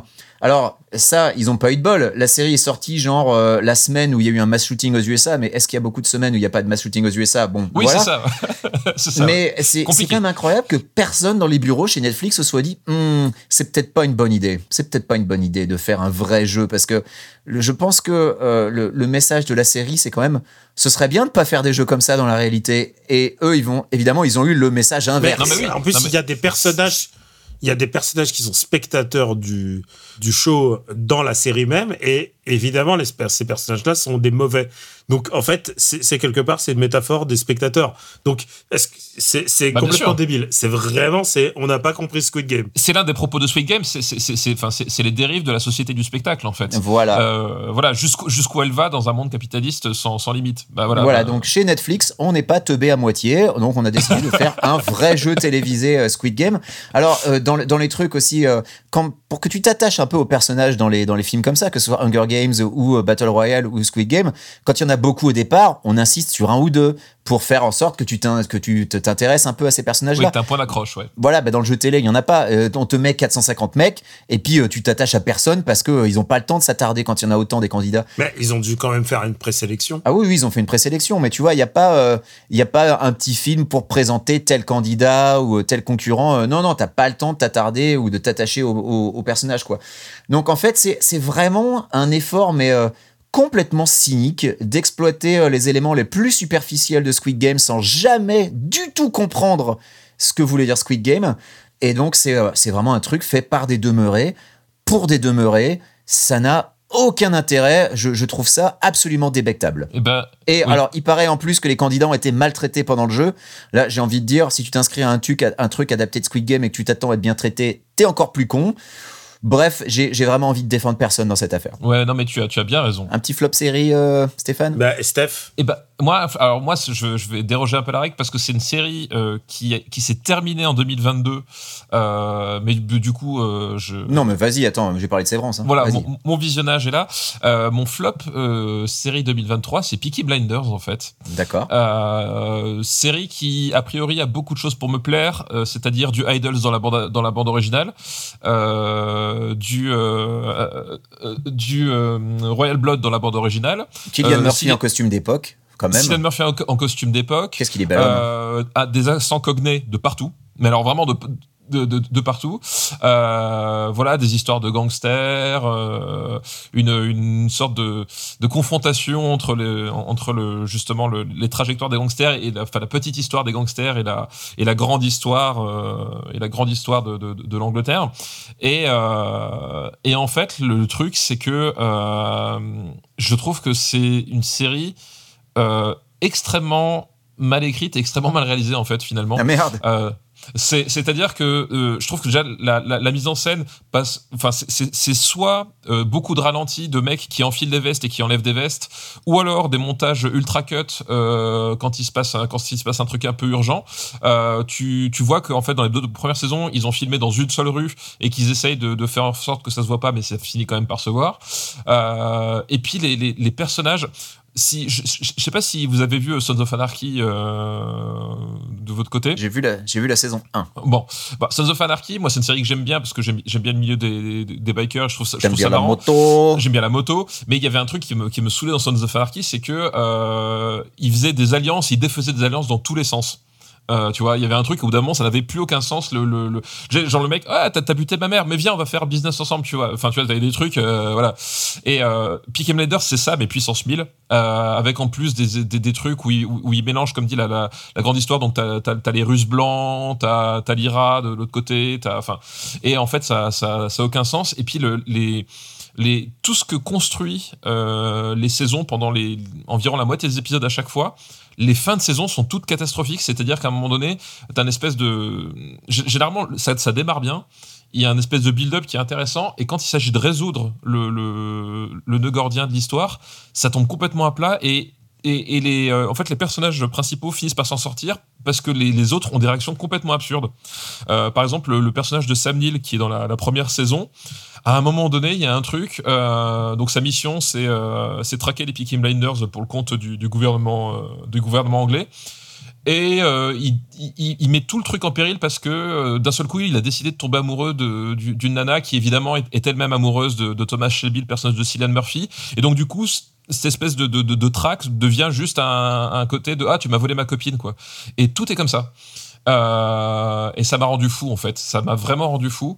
Euh, et voilà, et, euh, et j'ai insisté parce que tout le monde disait que c'était génial, etc. J'ai poussé le truc, j'ai vu les, les, les, épisodes où il y avait les fameux mêmes euh, dans la cuisine où il fait, euh, euh, où il engueule, il engueule ses mecs, etc. Mais je- ah, à aucun- enfin, plus ça allait, moins je croyais au personnage, malgré le casting, malgré tout. Et puis, ça gueule tout le temps. Ils sont tous à. Tu sais, c'est comme si un film de. C'est comme un film de Scorsese où il aurait gardé que les moments où les mecs sont, sont, sont vénères au pic de leur maximum, mais c'est comme ça tout le temps, quoi. Et, euh, et ça m'a un peu saoulé. Voilà. Donc, euh, du coup, Peaky Blinders, euh, flop, flop 2023. D'accord, bah écoute, ma, ma femme a tout regardé, je crois, mais moi non. Mais effectivement, j'avais entendu Idol sur la, sur la BO et j'avais trouvé ça intéressant. Sachant que c'était un truc d'époque, donc je m'attendais vraiment pas à entendre ça en fait. Oui, voilà. Mais en fait, mais il y, a- il y a un truc. Enfin. Enfin, au bout d'un moment, ça, ça, ça devenait hyper artificiel. C'est-à-dire que les, enfin, je trouve que pareil, les, chansons débarquent. Parfois, elles sont, elles sont vidées de leur sens premier, alors ce qui, ce qui peut poser un problème, surtout pour un, pour un truc où tu veux un peu un message, etc. Enfin bref. Et puis euh, surtout, c'est c'est juste, euh, ben, c'est une transition de, de, de 10 secondes, les mecs qui marchent dans la rue, t'as as du gros rock à fond, mais en fait, tu construis pas une scène autour. Enfin, il y a un truc, vraiment, je, je trouvais ça très gratuit en termes de mise en scène, l'utilisation de la musique, par exemple. Et pourtant, c'est que des groupes que je kiffe, en fait. Enfin, tu vois, il y a un truc, euh, normalement, ça devait me parler, mais, Mm. euh, mais non. Daniel? Eh bien, écoutez, si on passait au jeu vidéo, qui est encore un, un gros morceau d'After Eight, Benji, je sens que tu es chaud bouillant pour nous parler de ton jeu de l'année. Alors, mon jeu de l'année, euh, ça va être à la surprise générale Street Fighter 6, sur lequel j'ai passé déjà 160 heures. Euh, je dois avouer que j'avais un peu peur hein, euh, venant de Street Fighter 5. euh, parce que bah, Street Fighter 5 avait euh, plein de défauts sur lesquels j'ai quand même aussi passé beaucoup de temps sur Street Fighter 5 mais voilà il avait quand même il était quand même bourré de problèmes et pas forcément juste parce qu'il est sorti sans mode solo ou quoi que ce soit, juste au niveau de la qualité du online, c'était globalement assez catastrophique. Non, Street Fighter 6, ils ont globalement réussi tout ce qui est lié au gameplay. Donc, euh, euh, il y a des excellents tutos, il y a un très bon roster, les nouvelles mécaniques sont assez malines. Il y a vraiment euh, une. ils insistent, le, le- jeu insiste sur l'attaque. Il y a vraiment un avantage donné aux personnages offensifs. Mais, euh, mais voilà, le, le- tout est vraiment bien expliqué, même pour les débutants, les différents modes de contrôle sont vraiment bien foutus. Euh, je sais que par exemple, il y a quelqu'un sur le Discord qui vient de Virtua Fighter, il joue en mode moderne et euh, bah justement, il s'y retrouve quoi. Il a, il a aucun souci. Il, il est cool le mode moderne. hein. Je, je pensais pas, mais il est, il est vraiment réussi en fait. hein. Et ouais, non, franchement, pour les, pour les, soit les nouveaux venus ou les gens qui n'ont pas joué à un jeu de baston depuis longtemps, le mode moderne est vraiment une bonne porte d'entrée. Ou alors pour redécouvrir des personnages difficiles, par exemple Zangief, qui est devenu mon personnage ultime de mode moderne. Voilà, ça aussi. et, euh, et le online est vraiment excellent. Et, euh, et euh, ouais, non, le, le code euh, du le rollback est vraiment bien foutu. Moi, je joue régulièrement avec des gens en France depuis Los Angeles et euh, honnêtement, on a très très peu à souffrir du lag. Alors, on a des déconnexions de temps en temps, mais euh, globalement, c'est extrêmement jouable. Donc, ouais, non, euh, Street Fighter 6, vraiment, euh, je l'attendais pas aussi haut et c'était vraiment euh, un, une excellente surprise en fait. Et j'y joue encore régulièrement et je prends énormément de plaisir à jouer online à Street Fighter 6. Donc, c'est mon top jeu vidéo de l'année. Bien mérité. Stéphane, Euh, moi, mon top jeu vidéo de l'année, euh, je vais pas être très original, c'est Baldur's Gate 3. Euh, voilà, qui, qui remet le, les, les pendules à l'heure en termes de, RPG, que ce soit, euh, que ce soit déjà dans la, réalisation, c'est-à-dire que c'est un jeu que je, trouve vraiment très très beau, blindé de détails, euh, au-delà même de la direction artistique. Enfin, techniquement, c'est un jeu qui, euh, est époustouflant et qui en plus tourne super bien, même sur des machines euh, pas forcément euh, de dernière génération, ce qui est le cas de mon PC, hein, puisque mon, PC il, il va, va souffler sa dixième bougie quand même cette année, donc, donc voilà. Ah bah, comme le mien. Voilà, donc euh, mais je voilà, je suis euh, je suis épaté de la façon dont ça tourne et, et le rendu que ça donne sur des sur des vieilles machines comme ça. euh, voilà, boulot de titan d'un point de vue technique. Puis après, bah, le le gameplay, les, assez assez hallucinant en termes de possibilités, l'écriture complètement folle, des personnages, des relations entre eux, des possibilités. Il y a il y a, un humour dans ce, dans ce jeu que, qui est vraiment fabuleux. Euh, voilà. Les jeux vidéo, quand ça essaie de faire de l'humour, parfois, ça peut vite être compliqué. Euh, mais là, il y a, y a plein de modes différents. Enfin, c'est, il y, a- forcément un personnage dans lequel tu vas te retrouver qui sera pas forcément le tien d'ailleurs, au, au passage. Et forcément un personnage qui, euh, qui va te courir sur le haricot, mais euh, tu vas être obligé de, composer avec parce qu'il y a quand même un avantage à, l'avoir aussi, pas, loin de toi. Enfin, euh, c'est super riche. C'est euh, non vraiment, euh, je conseille à je conseille tout le monde. Euh, je crois qu'en plus il est sorti sur tous les sur tous les les supports. euh, voilà, c'est vraiment le, le RPG et le jeu de l'année euh, pour moi, sans, sans, sans même euh, concurrence possible. Et pour moi, mon jeu de l'année, bah, c'est un jeu que j'ai déjà fini deux fois. Je l'explore à nouveau, j'essaye de faire 100%, et c'est, je pense que c'est un des jeux les plus importants de mon existence même. Ah ouais. C'est Pikmin 4. Putain, je m'attendais pas du tout à ça. Bah, ok, écoute, ok, euh, non, je t'écoute. Je, tu, tu- tu- tu n'es pas au parfum sur je Simulation suis surpris. Ouais, ouais, ouais. Mais Pikmin 4, alors évidemment, j'aurais pu dire Zelda. Et tu y as joué avec ton fils, Pikmin 4, je crois. Bah ouais, ça, Zelda ou Armored Core, mais Armored Core, j'y ai joué seul tout et c'était super, mais Mm. j'y ai joué seul tout. Zelda, c'était c'était extraordinaire. Vraiment, j'ai senti des choses extraordinaires. Mais là, c'est la première fois que je vivais la découverte d'un jeu par les yeux de mon fils, par les yeux d'un enfant, et où je comprenais toute la logique de ce qu'on était en train de faire, c'est-à-dire euh, euh, le gameplay par la couleur. Et en fait, c'est des détails auxquels que tu t'intéresses plus quand tu es adulte. Mhm. Et en fait, tout d'un coup, mon fils, il m'a dit, bah non, mais le rouge, il fait ça, le bleu, il fait ça. Et genre, du coup, t'as un code couleur qui identifie facilement les personnages. Du coup, tu t'identifies aux personnages. Vraiment, c'est lui qui composait l'équipe. On y jouait encore euh, tout à l'heure. Hein. Il me dit, ouais, non, on va pas à la plage, on va à cet endroit-là. On choisit telle équipe, telle équipe. C'est lui qui compose le, le- la team. Alors, il n'y joue pas encore, mais, euh, mais en tout cas, Pikmin fait un partie complètement intégrante de ma vie. Euh, à tel point que euh, bah, je lui ai acheté presque toutes les peluches de tous les Pikmin. C'est-à-dire, il a le rouge, le bleu, euh, il n'a pas le jaune, mais il a le rose, le blanc et le bleu clair que j'ai trouvé au Japon, c'est-à-dire le, le- le- la glace. Et, euh, et Pikmin, bah, ça fait partie de son imaginaire. Il joue avec les Pikmin. Euh, là, il y a un tonton qui lui a ramené le, le monstre, euh, la peluche du monstre, donc il fait des histoires et tout. Mhm. Et euh, ça m'a permis de vivre, de vivre un truc assez intense avec lui, euh, de vivre à travers son regard. Et alors honnêtement, c'est un truc que j'oublierai jamais dans ma vie, c'est le regard émerveillé qu'il avait quand vient la fin du jeu et quand, les, et quand bah, Captain Olimar il part dans sa navette et que les Pikmin restent sur Terre et tout. C'est, c'est, c'est honnêtement, à chaque fois que je repense à, ça, à mon fils qui regarde ça, j'ai envie de enchaîner. Bref, euh, c'est, euh, je pensais pas être bouleversé à tel point par un jeu, par le, le regard de quelqu'un d'autre. Et euh, voilà, bah, ça m'est arrivé cette année. Euh, je me demande si ça fera ça quand on rejoue, que je rejouerai à Zelda avec lui. Peut-être. Mais en tout cas, euh, en tout cas, c'était vraiment. je, je ne demande qu'une chose à Nintendo, c'est Pikmin 5. Je veux, faites-moi des DLC, je, je les achète, il n'y a pas de problème. Et t'as pas envie de faire les trois premiers parce que je crois qu'ils sont dispo sur Switch avec lui? Alors, justement, j'ai essayé de faire Pikmin 3. Et honnêtement, c'est Pikmin 4, c'est le meilleur des mondes. hein. Ouais. C'est le plus accessible. Il y a un rewind, il y a, il y a plein, euh, parce que le rewind c'est pratique pour, pour mon fils. Genre, je lui fais non, t'inquiète pas, ils sont pas, ils ont pas disparu les Pikmin. Euh, Ils Ouais. vont revenir dans deux une seconde. Euh, la mortalité du coup est un, est un 20, 20 mots. Ils ont pas ajouté un rewind dans Pikmin 1 plus 2 en Quality of Life? Je je l'ai pas, je je l'ai pas, j'ai pas osé le, D'accord. le fouiller encore. J'ai fait, j'ai fait Pikmin 3 et je trouvais ça, genre, je trouvais un peu laborieux et surtout, Mm. mon fils, il connaît tous les Pikmin et il fait, mais pourquoi il est pas là le, le- tu sais, il connaît l'ordre dans lequel arrive le Pikmin. Il dit, pourquoi il est pas là le bleu? D'accord. Pourquoi il est pas là le rouge? Qu'est-ce qu'il fait le jaune? Tu- Genre, il, il était, Il était il perdu. Ouais. C'était pas son jeu à lui. Donc, euh, voilà. D'accord. J'ai essayé hein, pourtant Pikmin 3, mais c'est vraiment non. Du coup, non, non, il nous faut de la nouveauté. Il y a eu deux courts métrages Pikmin qui ont été diffusés sur YouTube, des, des tout petits trucs de 5 minutes. Et euh, Nintendo, s'il vous plaît, faites-en plus, faites-en plus. Et je dois dire un truc aussi, merci Nintendo d'avoir fait les bonbons Pikmin parce que quand il a fallu qu'il prenne euh, son antibio, et ben on lui disait, écoute, si, si tu prends ton antibio, on te file un bonbon Pikmin et ça changeait complètement la donne. Bref, euh, c'est vraiment quelque chose de très important à la maison Pikmin. Voilà, il faut qu'il merci Nintendo. Et Zelda et sinon Zelda c'est brillant, euh, euh, Armored Core c'est super. Et, et je tiens à dire que le jeu surprise pour moi cette année, c'est Terrorism Final Barline. Ouais. Encore une fois, joué avec mon fils, puisque on y avait passé énormément de, de bons moments. Euh, c'est lui qui choisissait les personnages et moi je choisissais les musiques. Et, euh, et, et tu sais, le truc vraiment génial, c'est que ça m'a fait reviser du vocabulaire russe, puisque je, je- on joue en russe avec mon fils, Ouais. russe que je, je m'attendais pas à utiliser. Je, ne- n'ai jamais utilisé le mot fantôme de toute ma vie en russe. Je, je sais pas, ça s'est jamais présenté. Fantôme. Du- Non.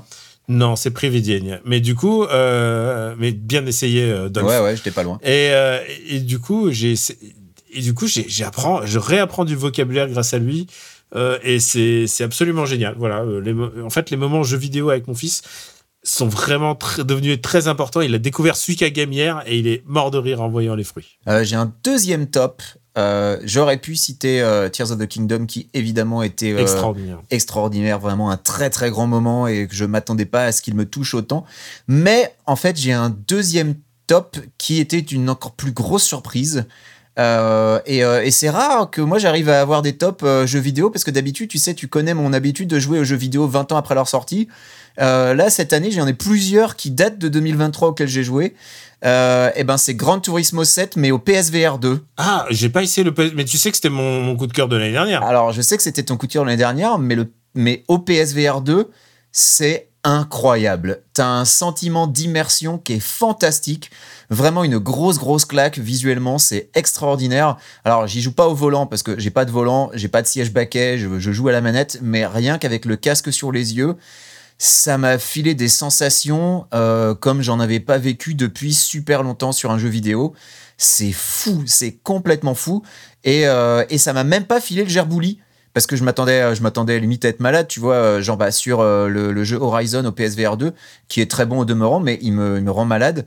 Et ben, Gran Turismo 7 ne m'a pas rendu malade, donc du coup, eh ben, je découvre comme toi le, le petit plaisir de passer ses permis, euh, d'aller au café. euh. Alors, passer ses permis, j'ai vite abandonné l'idée d'avoir euh, l'or à toutes les épreuves. hein. je crois qu'au bout de trois épreuves sur le premier très permis, dur. Voilà. C'est très très dur. au bout de trois épreuves sur le premier permis, j'ai abandonné l'idée d'avoir de l'or. Je- J'essaie d'avoir au moins l'argent, et rien que pour l'argent, déjà, je galère. Mais ouais, non, je fais mon. Ça se joue au millimètre. euh, j'ai- vraiment, Ah, euh, oui, oui. Ça se joue parfois à, à quasiment rien. Est-ce que le défaut du jeu, c'est finalement qu'il n'y ait pas l'accent d'Orlando Bloom Euh, Je pose la question, est-ce que c'est pas un peu dommage C'est Voilà. vrai, c'est un peu malheureux. C'est son accent et ses cheveux gras me manquent. Écoute, j'ai une, Voilà. une collection de photos d'Orlando Bloom dans Gran Turismo qui me servent de d'emotion GIF euh, de la Ah, même manière que, que, que toi, tu Henri utilisais Cavill, celle de Henri Cavill. D'accord, je vois. Mais donc voilà, Gran Turismo 7 au, au PSVR 2, c'est vraiment une expérience. Et j'ai attendu longtemps, mais là, euh, il y a eu euh, GT7 était en promo à genre 35 balles. Je me suis dit, bon, allez, c'est l'occasion. Ah non, mais c'est un super jeu. Et, Et honnêtement, ça m'a réconcilié avec, euh, avec, euh, avec la série. Ouais, bah moi, j'ai jamais été trop simu en plus. hein. Moi, je suis, euh, je suis jeu de bagnole arcade, donc moi, tu me donnes du Daytona USA, du Scud Race, moi, le je suis bar, aux anges. J'y allais et le mec, il me disait Ah, t'as la nouvelle Mazda. Moi, la Mazda, gna gna gna. C'est des trucs de considération dont j'ai rien à foutre, mais qui étaient génial quand même. Mm. Mais voilà, je, je prends du plaisir, vraiment, c'est euh, extraordinaire. Si vous avez la chance d'avoir un PSVR 2, parce que je sais que c'est assez coûteux, hein, mine de rien, euh, ben c'est vraiment, vraiment incroyable comme Ah expérience. bah, écoute, je- je vais profiter des fêtes de fin d'année pour le rebrancher euh, au moment où le petit est pas là. Mais... Steph, est-ce que tu as un deuxième top ou est-ce qu'on passe au flop? Euh, deuxième top, non, pas véritablement. Enfin, j'ai joué à des bons jeux. Je pourrais citer. euh, Alors, passe à ton flop. je pourrais passer gars. à mon flop et c'est sans surprise euh, The Legends of Zelda Tears of the Kingdom, Bâtard. qui est un jeu mais qui m'est tombé des mains, mais d'une d'une force, euh, euh, d'une force assez. euh, Il y, il y a à la fois ce que tout ce que j'avais détesté dans euh, comment s'appelle Wind Waker. C'est-à-dire des, des micro-îles éparpillées avec, euh, avec une demi-heure de vide pour, pour faire la, navette entre, entre les deux. Euh, le, le monde souterrain que, que je trouve scandaleux. Euh, vraiment, c'est pareil, c'est. Ah, moi, j'ai adoré. C'est gigantesque, c'est vide, et en plus, comme comme c'est comme, comme c'est dans le noir, tu te fais chier à balancer des flèches toutes les 10 minutes. Euh, j'ai trouvé les pouvoirs complètement nazes. Non, mais je, je, je suis dur, mais enfin, le, côté, ouais, tu peux construire un truc, et le, pouvoir que tu débloques au bout de 15 heures de jeu, c'est sauvegarder ce que tu as construit. Euh, Fous-toi de ma gueule, Nintendo. Enfin, vraiment, j'ai, j'ai détesté. L'autre pouvoir, on passe à travers les, les, les plafonds. Super. Euh, vraiment, il y a un truc. euh, il y a un truc, c'est, enfin, en plus, là, c'est d'un point de vue, enfin, vraiment personnel. re- Rejouer un, jeu Switch en 2023, en fait, euh, j'y arrive plus. Je sais pas si c'est l'âge qui fait que je supporte plus les sentiments ou un truc comme ça, mais il y a vraiment un truc en termes de, hardware. C'est à la fois le, le tour de force, c'est ouf pour faire tourner un truc pareil euh, de façon aussi fluide, incroyable. Mais par contre, je suis désolé, je, je- je trouve ça vraiment moche, en fait.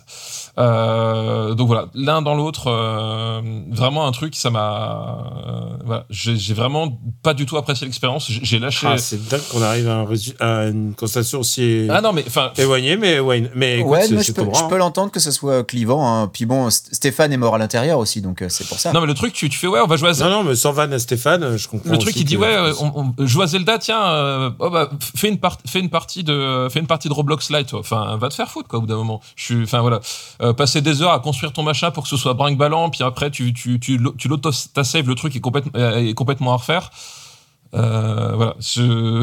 ça m'a, ça m'a, ça m'a saoulé d'une force. euh, Je pense que Une t'es passé à convention, côté du truc en fait. Donc, La manière dont tu le décris, parce que c'est jamais obligatoire de construire des trucs et c'est euh, ça, y a jamais besoin en fait. Alors, il c'est jamais obligatoire, mais le problème, c'est que du coup, qu'est-ce qui te reste? Il te reste juste à, à parcourir une map que tu connais déjà, avec des, des, des, des, des, des, des- des énigmes. Enfin, pareil, tout, le- tout le côté, l'implémentation des trucs. Enfin, j'ai trouvé ça vraiment, euh, vraiment, enfin, vraiment inutile, quoi.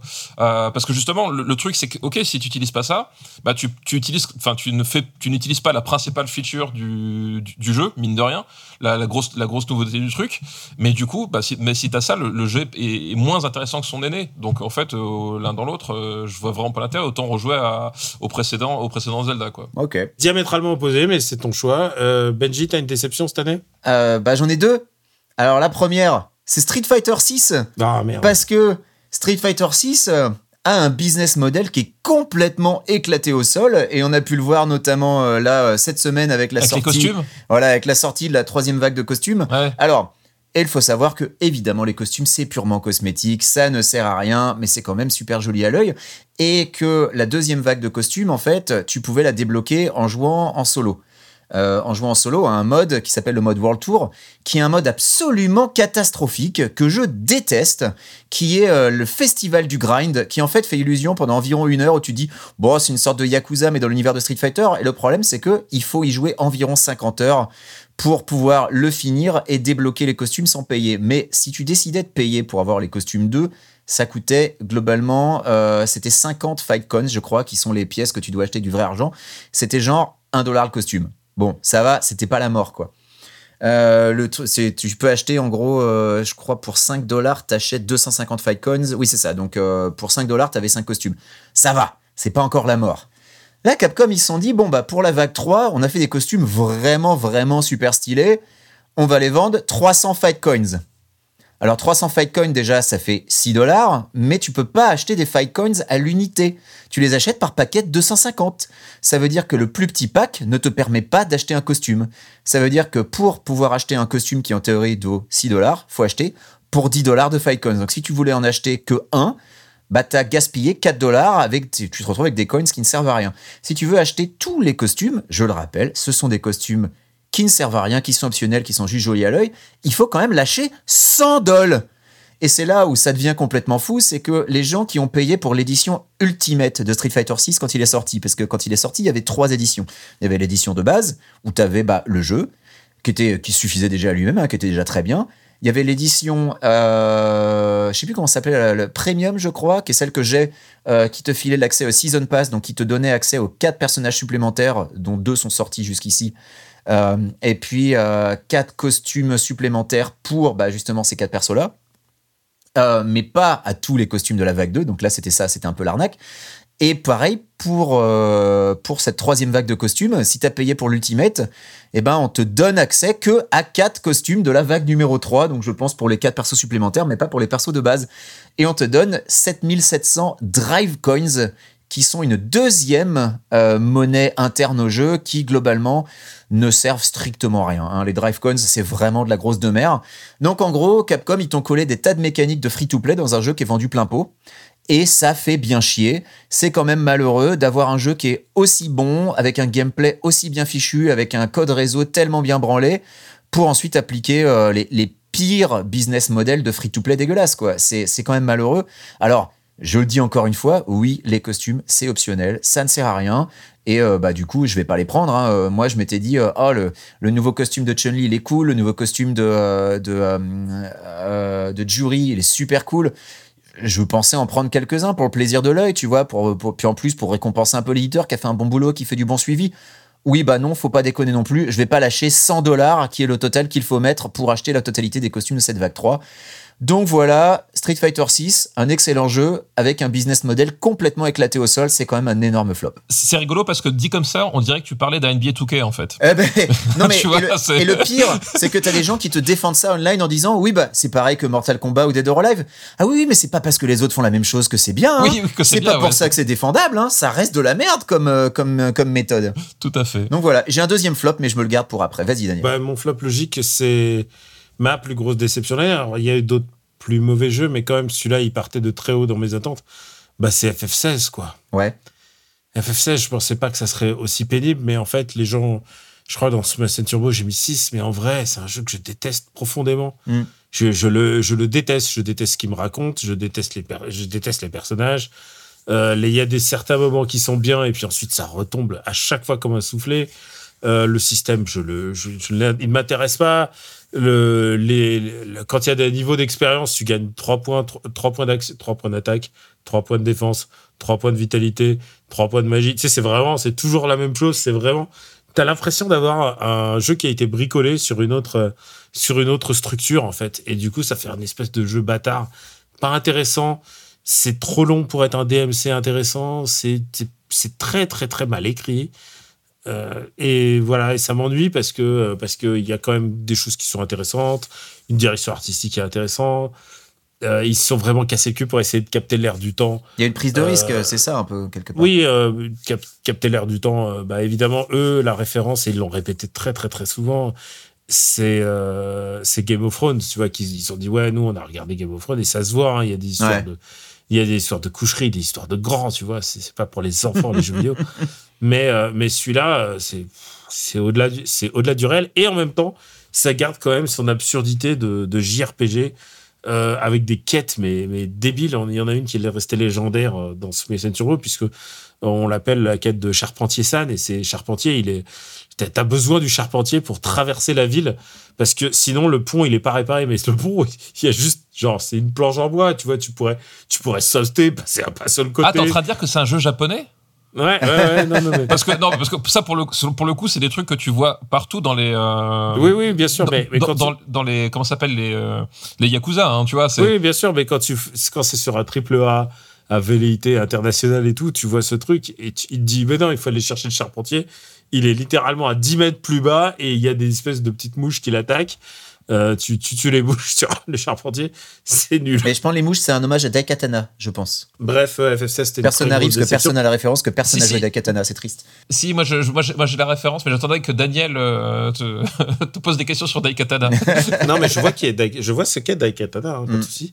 Par contre, euh, c'est con parce qu'il y a vraiment des bons RPG cette année, euh, je pense, au DLC de Xenoblade, par exemple, qui est extraordinaire et qui, euh, qui montre ce qu'on peut faire avec, un, avec une bonne structure de JRPG.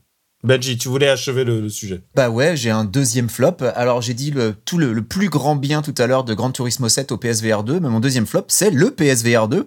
Euh, parce que... euh, alors je vais pas forcément parler Ah, relou, du manque de jeux, parce que c'est vrai que ces derniers temps, on n'a pas vu beaucoup de jeux sortir et que les peu qui ont été annoncés lors des derniers State of Play me vendaient pas beaucoup de rêves. Mais le principal problème du PSVR 2, bah, c'est que euh, quand il est sorti, il était incompatible avec le PSVR 1, ce qui a donc imposé euh, de- d'avoir des updates sur tous les jeux qu'on avait déjà, sans parler de ceux qui n'ont pas été updatés, donc qu'on ne verra plus jamais, qui sont perdus. Je pense à euh, Star Wars Squadrons, par exemple, que j'avais sur PSVR 1. Bah, euh, maintenant, euh, à moins de vouloir me faire chier à rebrancher mon premier PSVR, je ne peux plus y jouer. Il y a des jeux sur lesquels il y a eu des updates payants. Je pense à Moss, qu'il a fallu que je rachète. Et alors ça, c'est quand même un jeu édité par Sony, donc ça quand même, ça m'a quand même un petit peu fait mal au cul de devoir repasser à la caisse pour un jeu Sony sur PSVR 2, euh, quand je vois que bah, certains jeux comme Beat Saber ont eu droit à un update gratuit, alors que ça, c'est un petit jeu fait par un indé et que euh, ils ont été euh, vachement plus généreux que Sony, euh, qui en avait rien à foutre et t'as juste demandé de repasser à la Non, caisse et de repayer. laisse tomber, c'est- une sortie calamiteuse. C'était horrible, horrible, vraiment gros flop. Il n'y avait pas trois jeux, trois jeux inédits. Il y, a, y a toujours les jeux qui attendent. Enfin, il y a RE4 qui attend dans les, dans les, dans les bacs. Mais, mais c'est une sortie, c'est nul. C'est vraiment une sortie catastrophique, en l'occurrence. Euh, donc voilà, donc pour moi c'était vraiment un flop parce que bah euh, mine de rien tu dépensais déjà assez d'argent pour te rééquiper. Le petit coup de traite de devoir repayer pour updater euh, les jeux, c'était vraiment mais le, le, le coup en traître euh, qui était vraiment mais dégueulasse quoi. Et bah, maintenant, je veux juste. bah, je sais que c'est peut-être vous n'avez pas lu de comics cette année. Ah si, j'en ai eu un. Ah, t'en as eu un Bah que du tu coup c'est mon top. Ouais, vas-y commence parce que je viens de parler donc. Tu sais que d'habitude, j'aime bien parler plutôt d'un créateur plutôt que de parler de comics en général parce que au fur et à mesure, c'est des recos. Et euh, je voudrais mettre l'exergue sur. euh, alors, je crois que la dernière fois qu'on a, a fait un top, c'était. J'ai parlé de Chips Darsky. Enfin, j'en ai parlé, ça fait, ça fait 3-4 ans quand même que j'en parle. Et je disais que c'était la force. La force de Marvel, c'est d'avoir Chips Darsky. Maintenant, il est chez DC, il écrit Batman. Ouais. Mais pour moi, la star montante de ces années, c'est quand même Darren, euh, Daniel Warren Johnson, Ah, j'ai qui cru que t'allais a- dire Alley Wing, tu vois. Alors, Ali Wing, j'en ai déjà parlé. hein, C'est vrai, ouais. Euh, qui, qui, qui est, qui est Wing, qui conduit, construit sa, sa belle carrière chez, chez Marvel, euh, tant bien que mal. Euh, Daniel Warren Johnson, lui, il, il est auteur et dessinateur. Et il fait des trucs très badass. C'est-à-dire, il, fait, il, a, il a fait une série qui s'appelle Do a Power Bomb, qui est euh, une, euh, une lettre d'amour euh, destinée au catch, tu vois. Et ça m'a passionné. Il a fait un comics extraordinaire sur Beta Ray Bill, donc le, pe- le personnage euh, lié à Thor, mais donc le- le- l'espèce de, de canasson, canasson de l'espace. L'extraterrestre à tête de cheval euh, Thor. Ouais. Mm. Et cette année, il a eu droit à toucher à une licence que j'adore, qui est Transformers. Donc, il, euh, il dessine, il écrit et dessine le, le comics Transformers, euh, dont la licence maintenant est repassée après IDW, qui avait qui a édité sans doute un des meilleurs comics de la décennie euh, avec Transformers More Than the Eyes. Maintenant, euh, il c'est Transformers tout court et c'est édité chez Image. Donc voilà, il dessine chez Image et il continue toujours de dessiner chez DC et chez Marvel. C'est vraiment, je pense, c'est un des plus grands artistes de ces dix dernières années. Je pense avec Dan Mora, Dan Mora dont j'ai parlé quelques, quelques fois dans dans le passé.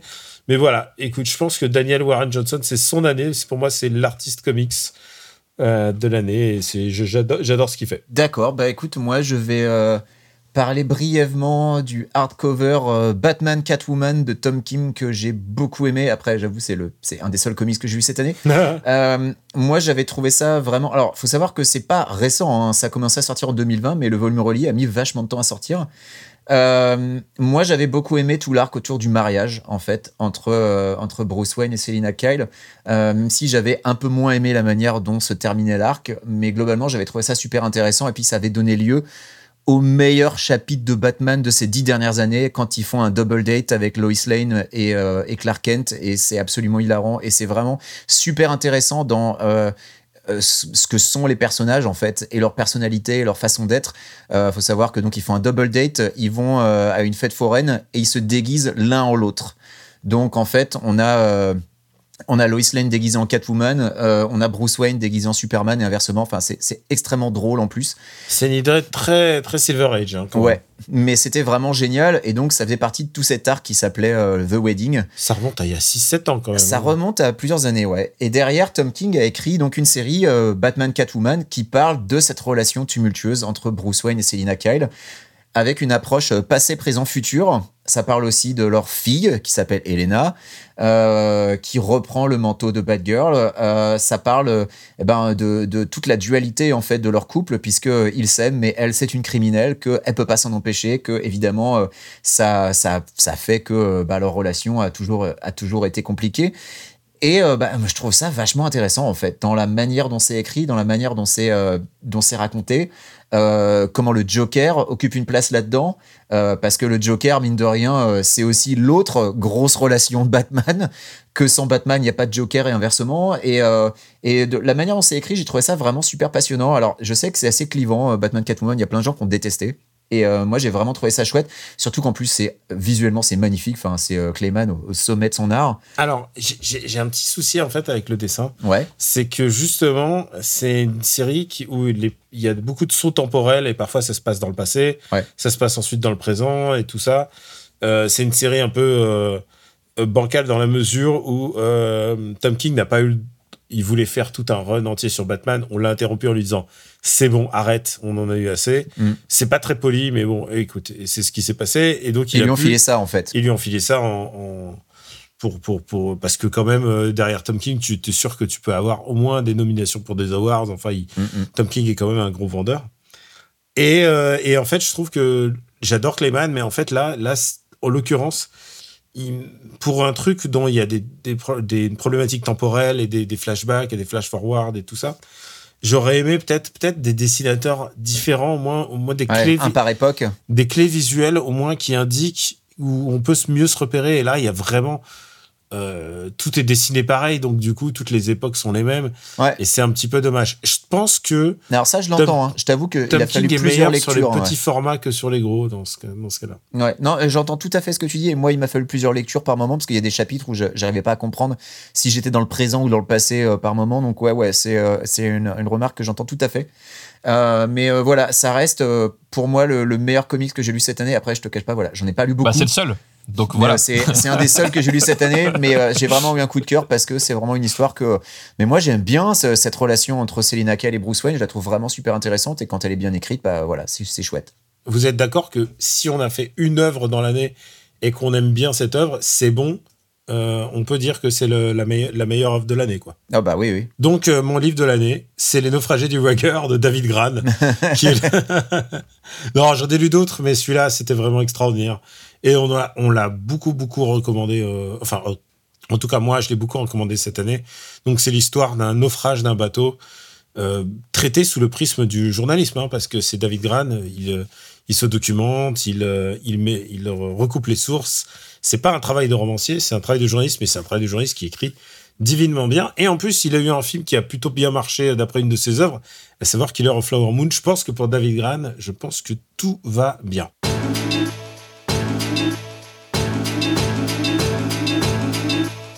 Et les gars, je crois qu'on en a fini pour, euh, pour cette émission spéciale. Ah, tu veux pas faire des recos?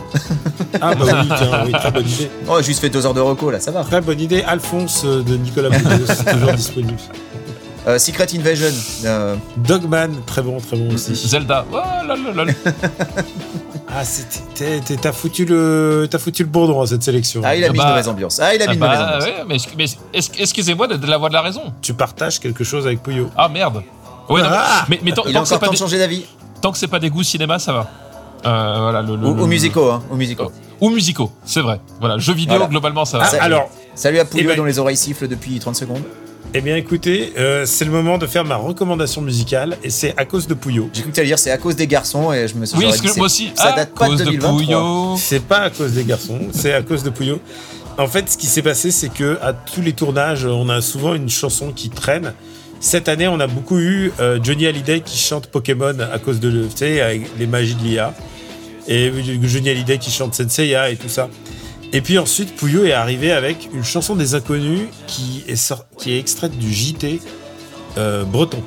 Fait Ah par oui. la, la télé des inconnus. je- je vois exactement ce que c'est, ouais. Et la chanson, c'est Pollution. Je dis non, Non. Mais à la vie, je dis oui. Oui.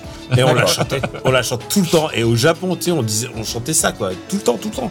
On pouvait pas s'en empêcher, surtout moi. Donc euh, voilà, voilà, c'est ma chanson de l'année. Alors au Japon, j'ai vu que vous avez fait un truc, ça consiste à, au feu euh, de traverser la route très très vite alors que vous êtes des étrangers. Ça me rappelle quelque chose. Euh, c'est- C'est notre marque de fabrique. Ouais. Et on a déposé le concept. C'est ça que ça veut dire Sumimasen Turbo? Voilà, Exactement, On s'excuse, on exactement. s'excuse, mais on, on court à travers la, la rue. Ouais, exactement. On s'excuse Et en plus, attends, on court euh, dans les rues de Tokyo, euh, tu, tu vois, de, à côté de la gare de Tokyo. C'est vraiment, on prend des risques. Quoi. Ah oui, oui, oui. c'est- oui. C'est pour ça que vous vous excusez. Sumimasen Oui, exactement. Sumimasen, exactement. Voilà. Euh, bah les gars, euh, c'était c'était fort plaisant de faire ce top avec vous. Ouais, c'était c'était pas mal. Sauf quand on a mal. parlé de Zelda, mais sinon c'était super.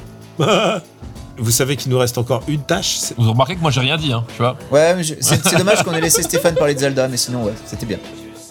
Mais il a le droit de le dire. Vous savez qu'il nous reste encore une étape à franchir pour, euh, pour dire que l'année est bien finie. Attends, attends, non, Ah non, ouais, non. putain, et j'ai- j'en ai encore à regarder, moi, d'ici là. C'est ça ce que je veux dire. Tu, tu dis, il y a une étape à franchir, c'est faux.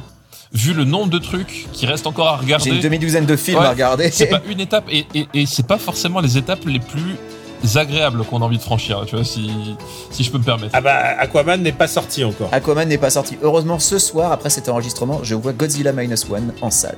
Ah, la semaine prochaine, moi je le vois. Et je suis pas mécontent. Je le vois la semaine prochaine. Alors écoute, je le vois demain puisque j'ai le droit à une projo presse. Et Il y a Rebel Moon de Zack Snyder qu'on n'a pas vu encore. Oh merde Mais on l'a pas classé, si? Euh... Si si, on l'a Si classé. on l'a classé, si, si, on l'a oh classé. merde Ouais, ouais. Et merde. Ouais, mais c'est que la première partie, donc ça compte pas vraiment, on n'est pas obligé de le regarder. Non, Ouais. c'est- c'est. Non.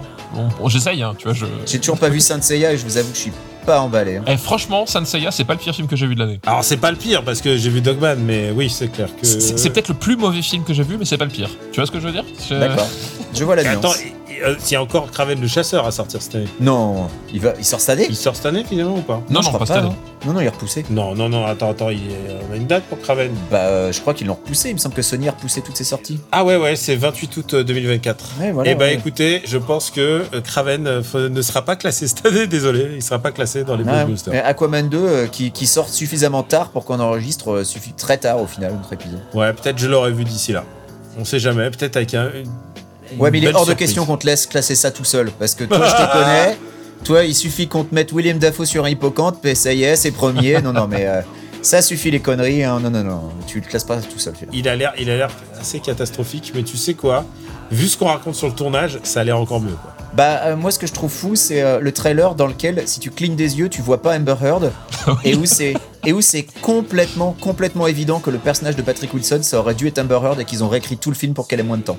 Je pense. hein. Exactement. Mais tu t'es au courant que, en plus, le bon, le mec qui joue Aquaman, Alors, je suis pas au courant. Je suppose que c'est ça. Mais Charles, euh, Dro- voilà. Charles Drow, il paraît qu'il habillait, il arrivait habillé, euh, sur le on-set habillé en Johnny Depp. Ah oui, Jason Momoa. Oui, oui, il faisait ça. Oui. Ça a l'air d'être un fait connard. Ouais, ouais. Il, il m'était sympathique et quand j'ai lu ça, c'était terminé. Euh, on va pouvoir le classer, euh, en tout cas pour cette fin d'année. On vous remercie tous, on vous remercie euh, de nous soutenir sur patreon.com slash RPU. Je savais bien qu'il y avait un truc que j'aurais dû faire au début de l'épisode. Mais, mais pense à ceux qui écoutent les épisodes à l'envers. Du Voilà. coup, ils commencent par ça. Hop, parfait. ah bah ouais, euh, RPU. Quand tu parles russe, par contre, j'ai du mal. Et euh, bah, on vous embrasse très fort et on vous dit d'abord bonne fête et puis on vous donne rendez-vous pour notre ultime épisode de l'année. C'est vrai que celui-là sortira peut-être après les fêtes de fin d'année. Donc, joyeuses fêtes de fin d'année. À bientôt, bisous. Ciao à tous.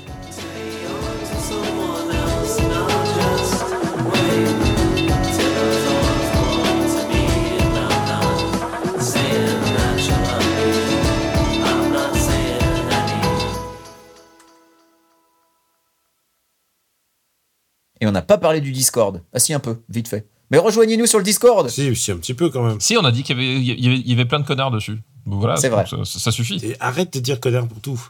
Parce que je suis sûr que tu vas un jour Parce que tu vas ça, te ça dévalue le terme connard si tu le utilises trop. Un jour tu vas te tromper, et tu vas le dire à l'école et tu, et tu vas faire. Les enfants ils vont faire Oh le directeur il a dit connard. Ce sera pas le pire truc qu'ils auraient entendu, je suis sûr. Oui, Jean-Louis Connard, votre euh, nouvel instituteur de CE1. Hop, je coupe. Aïe.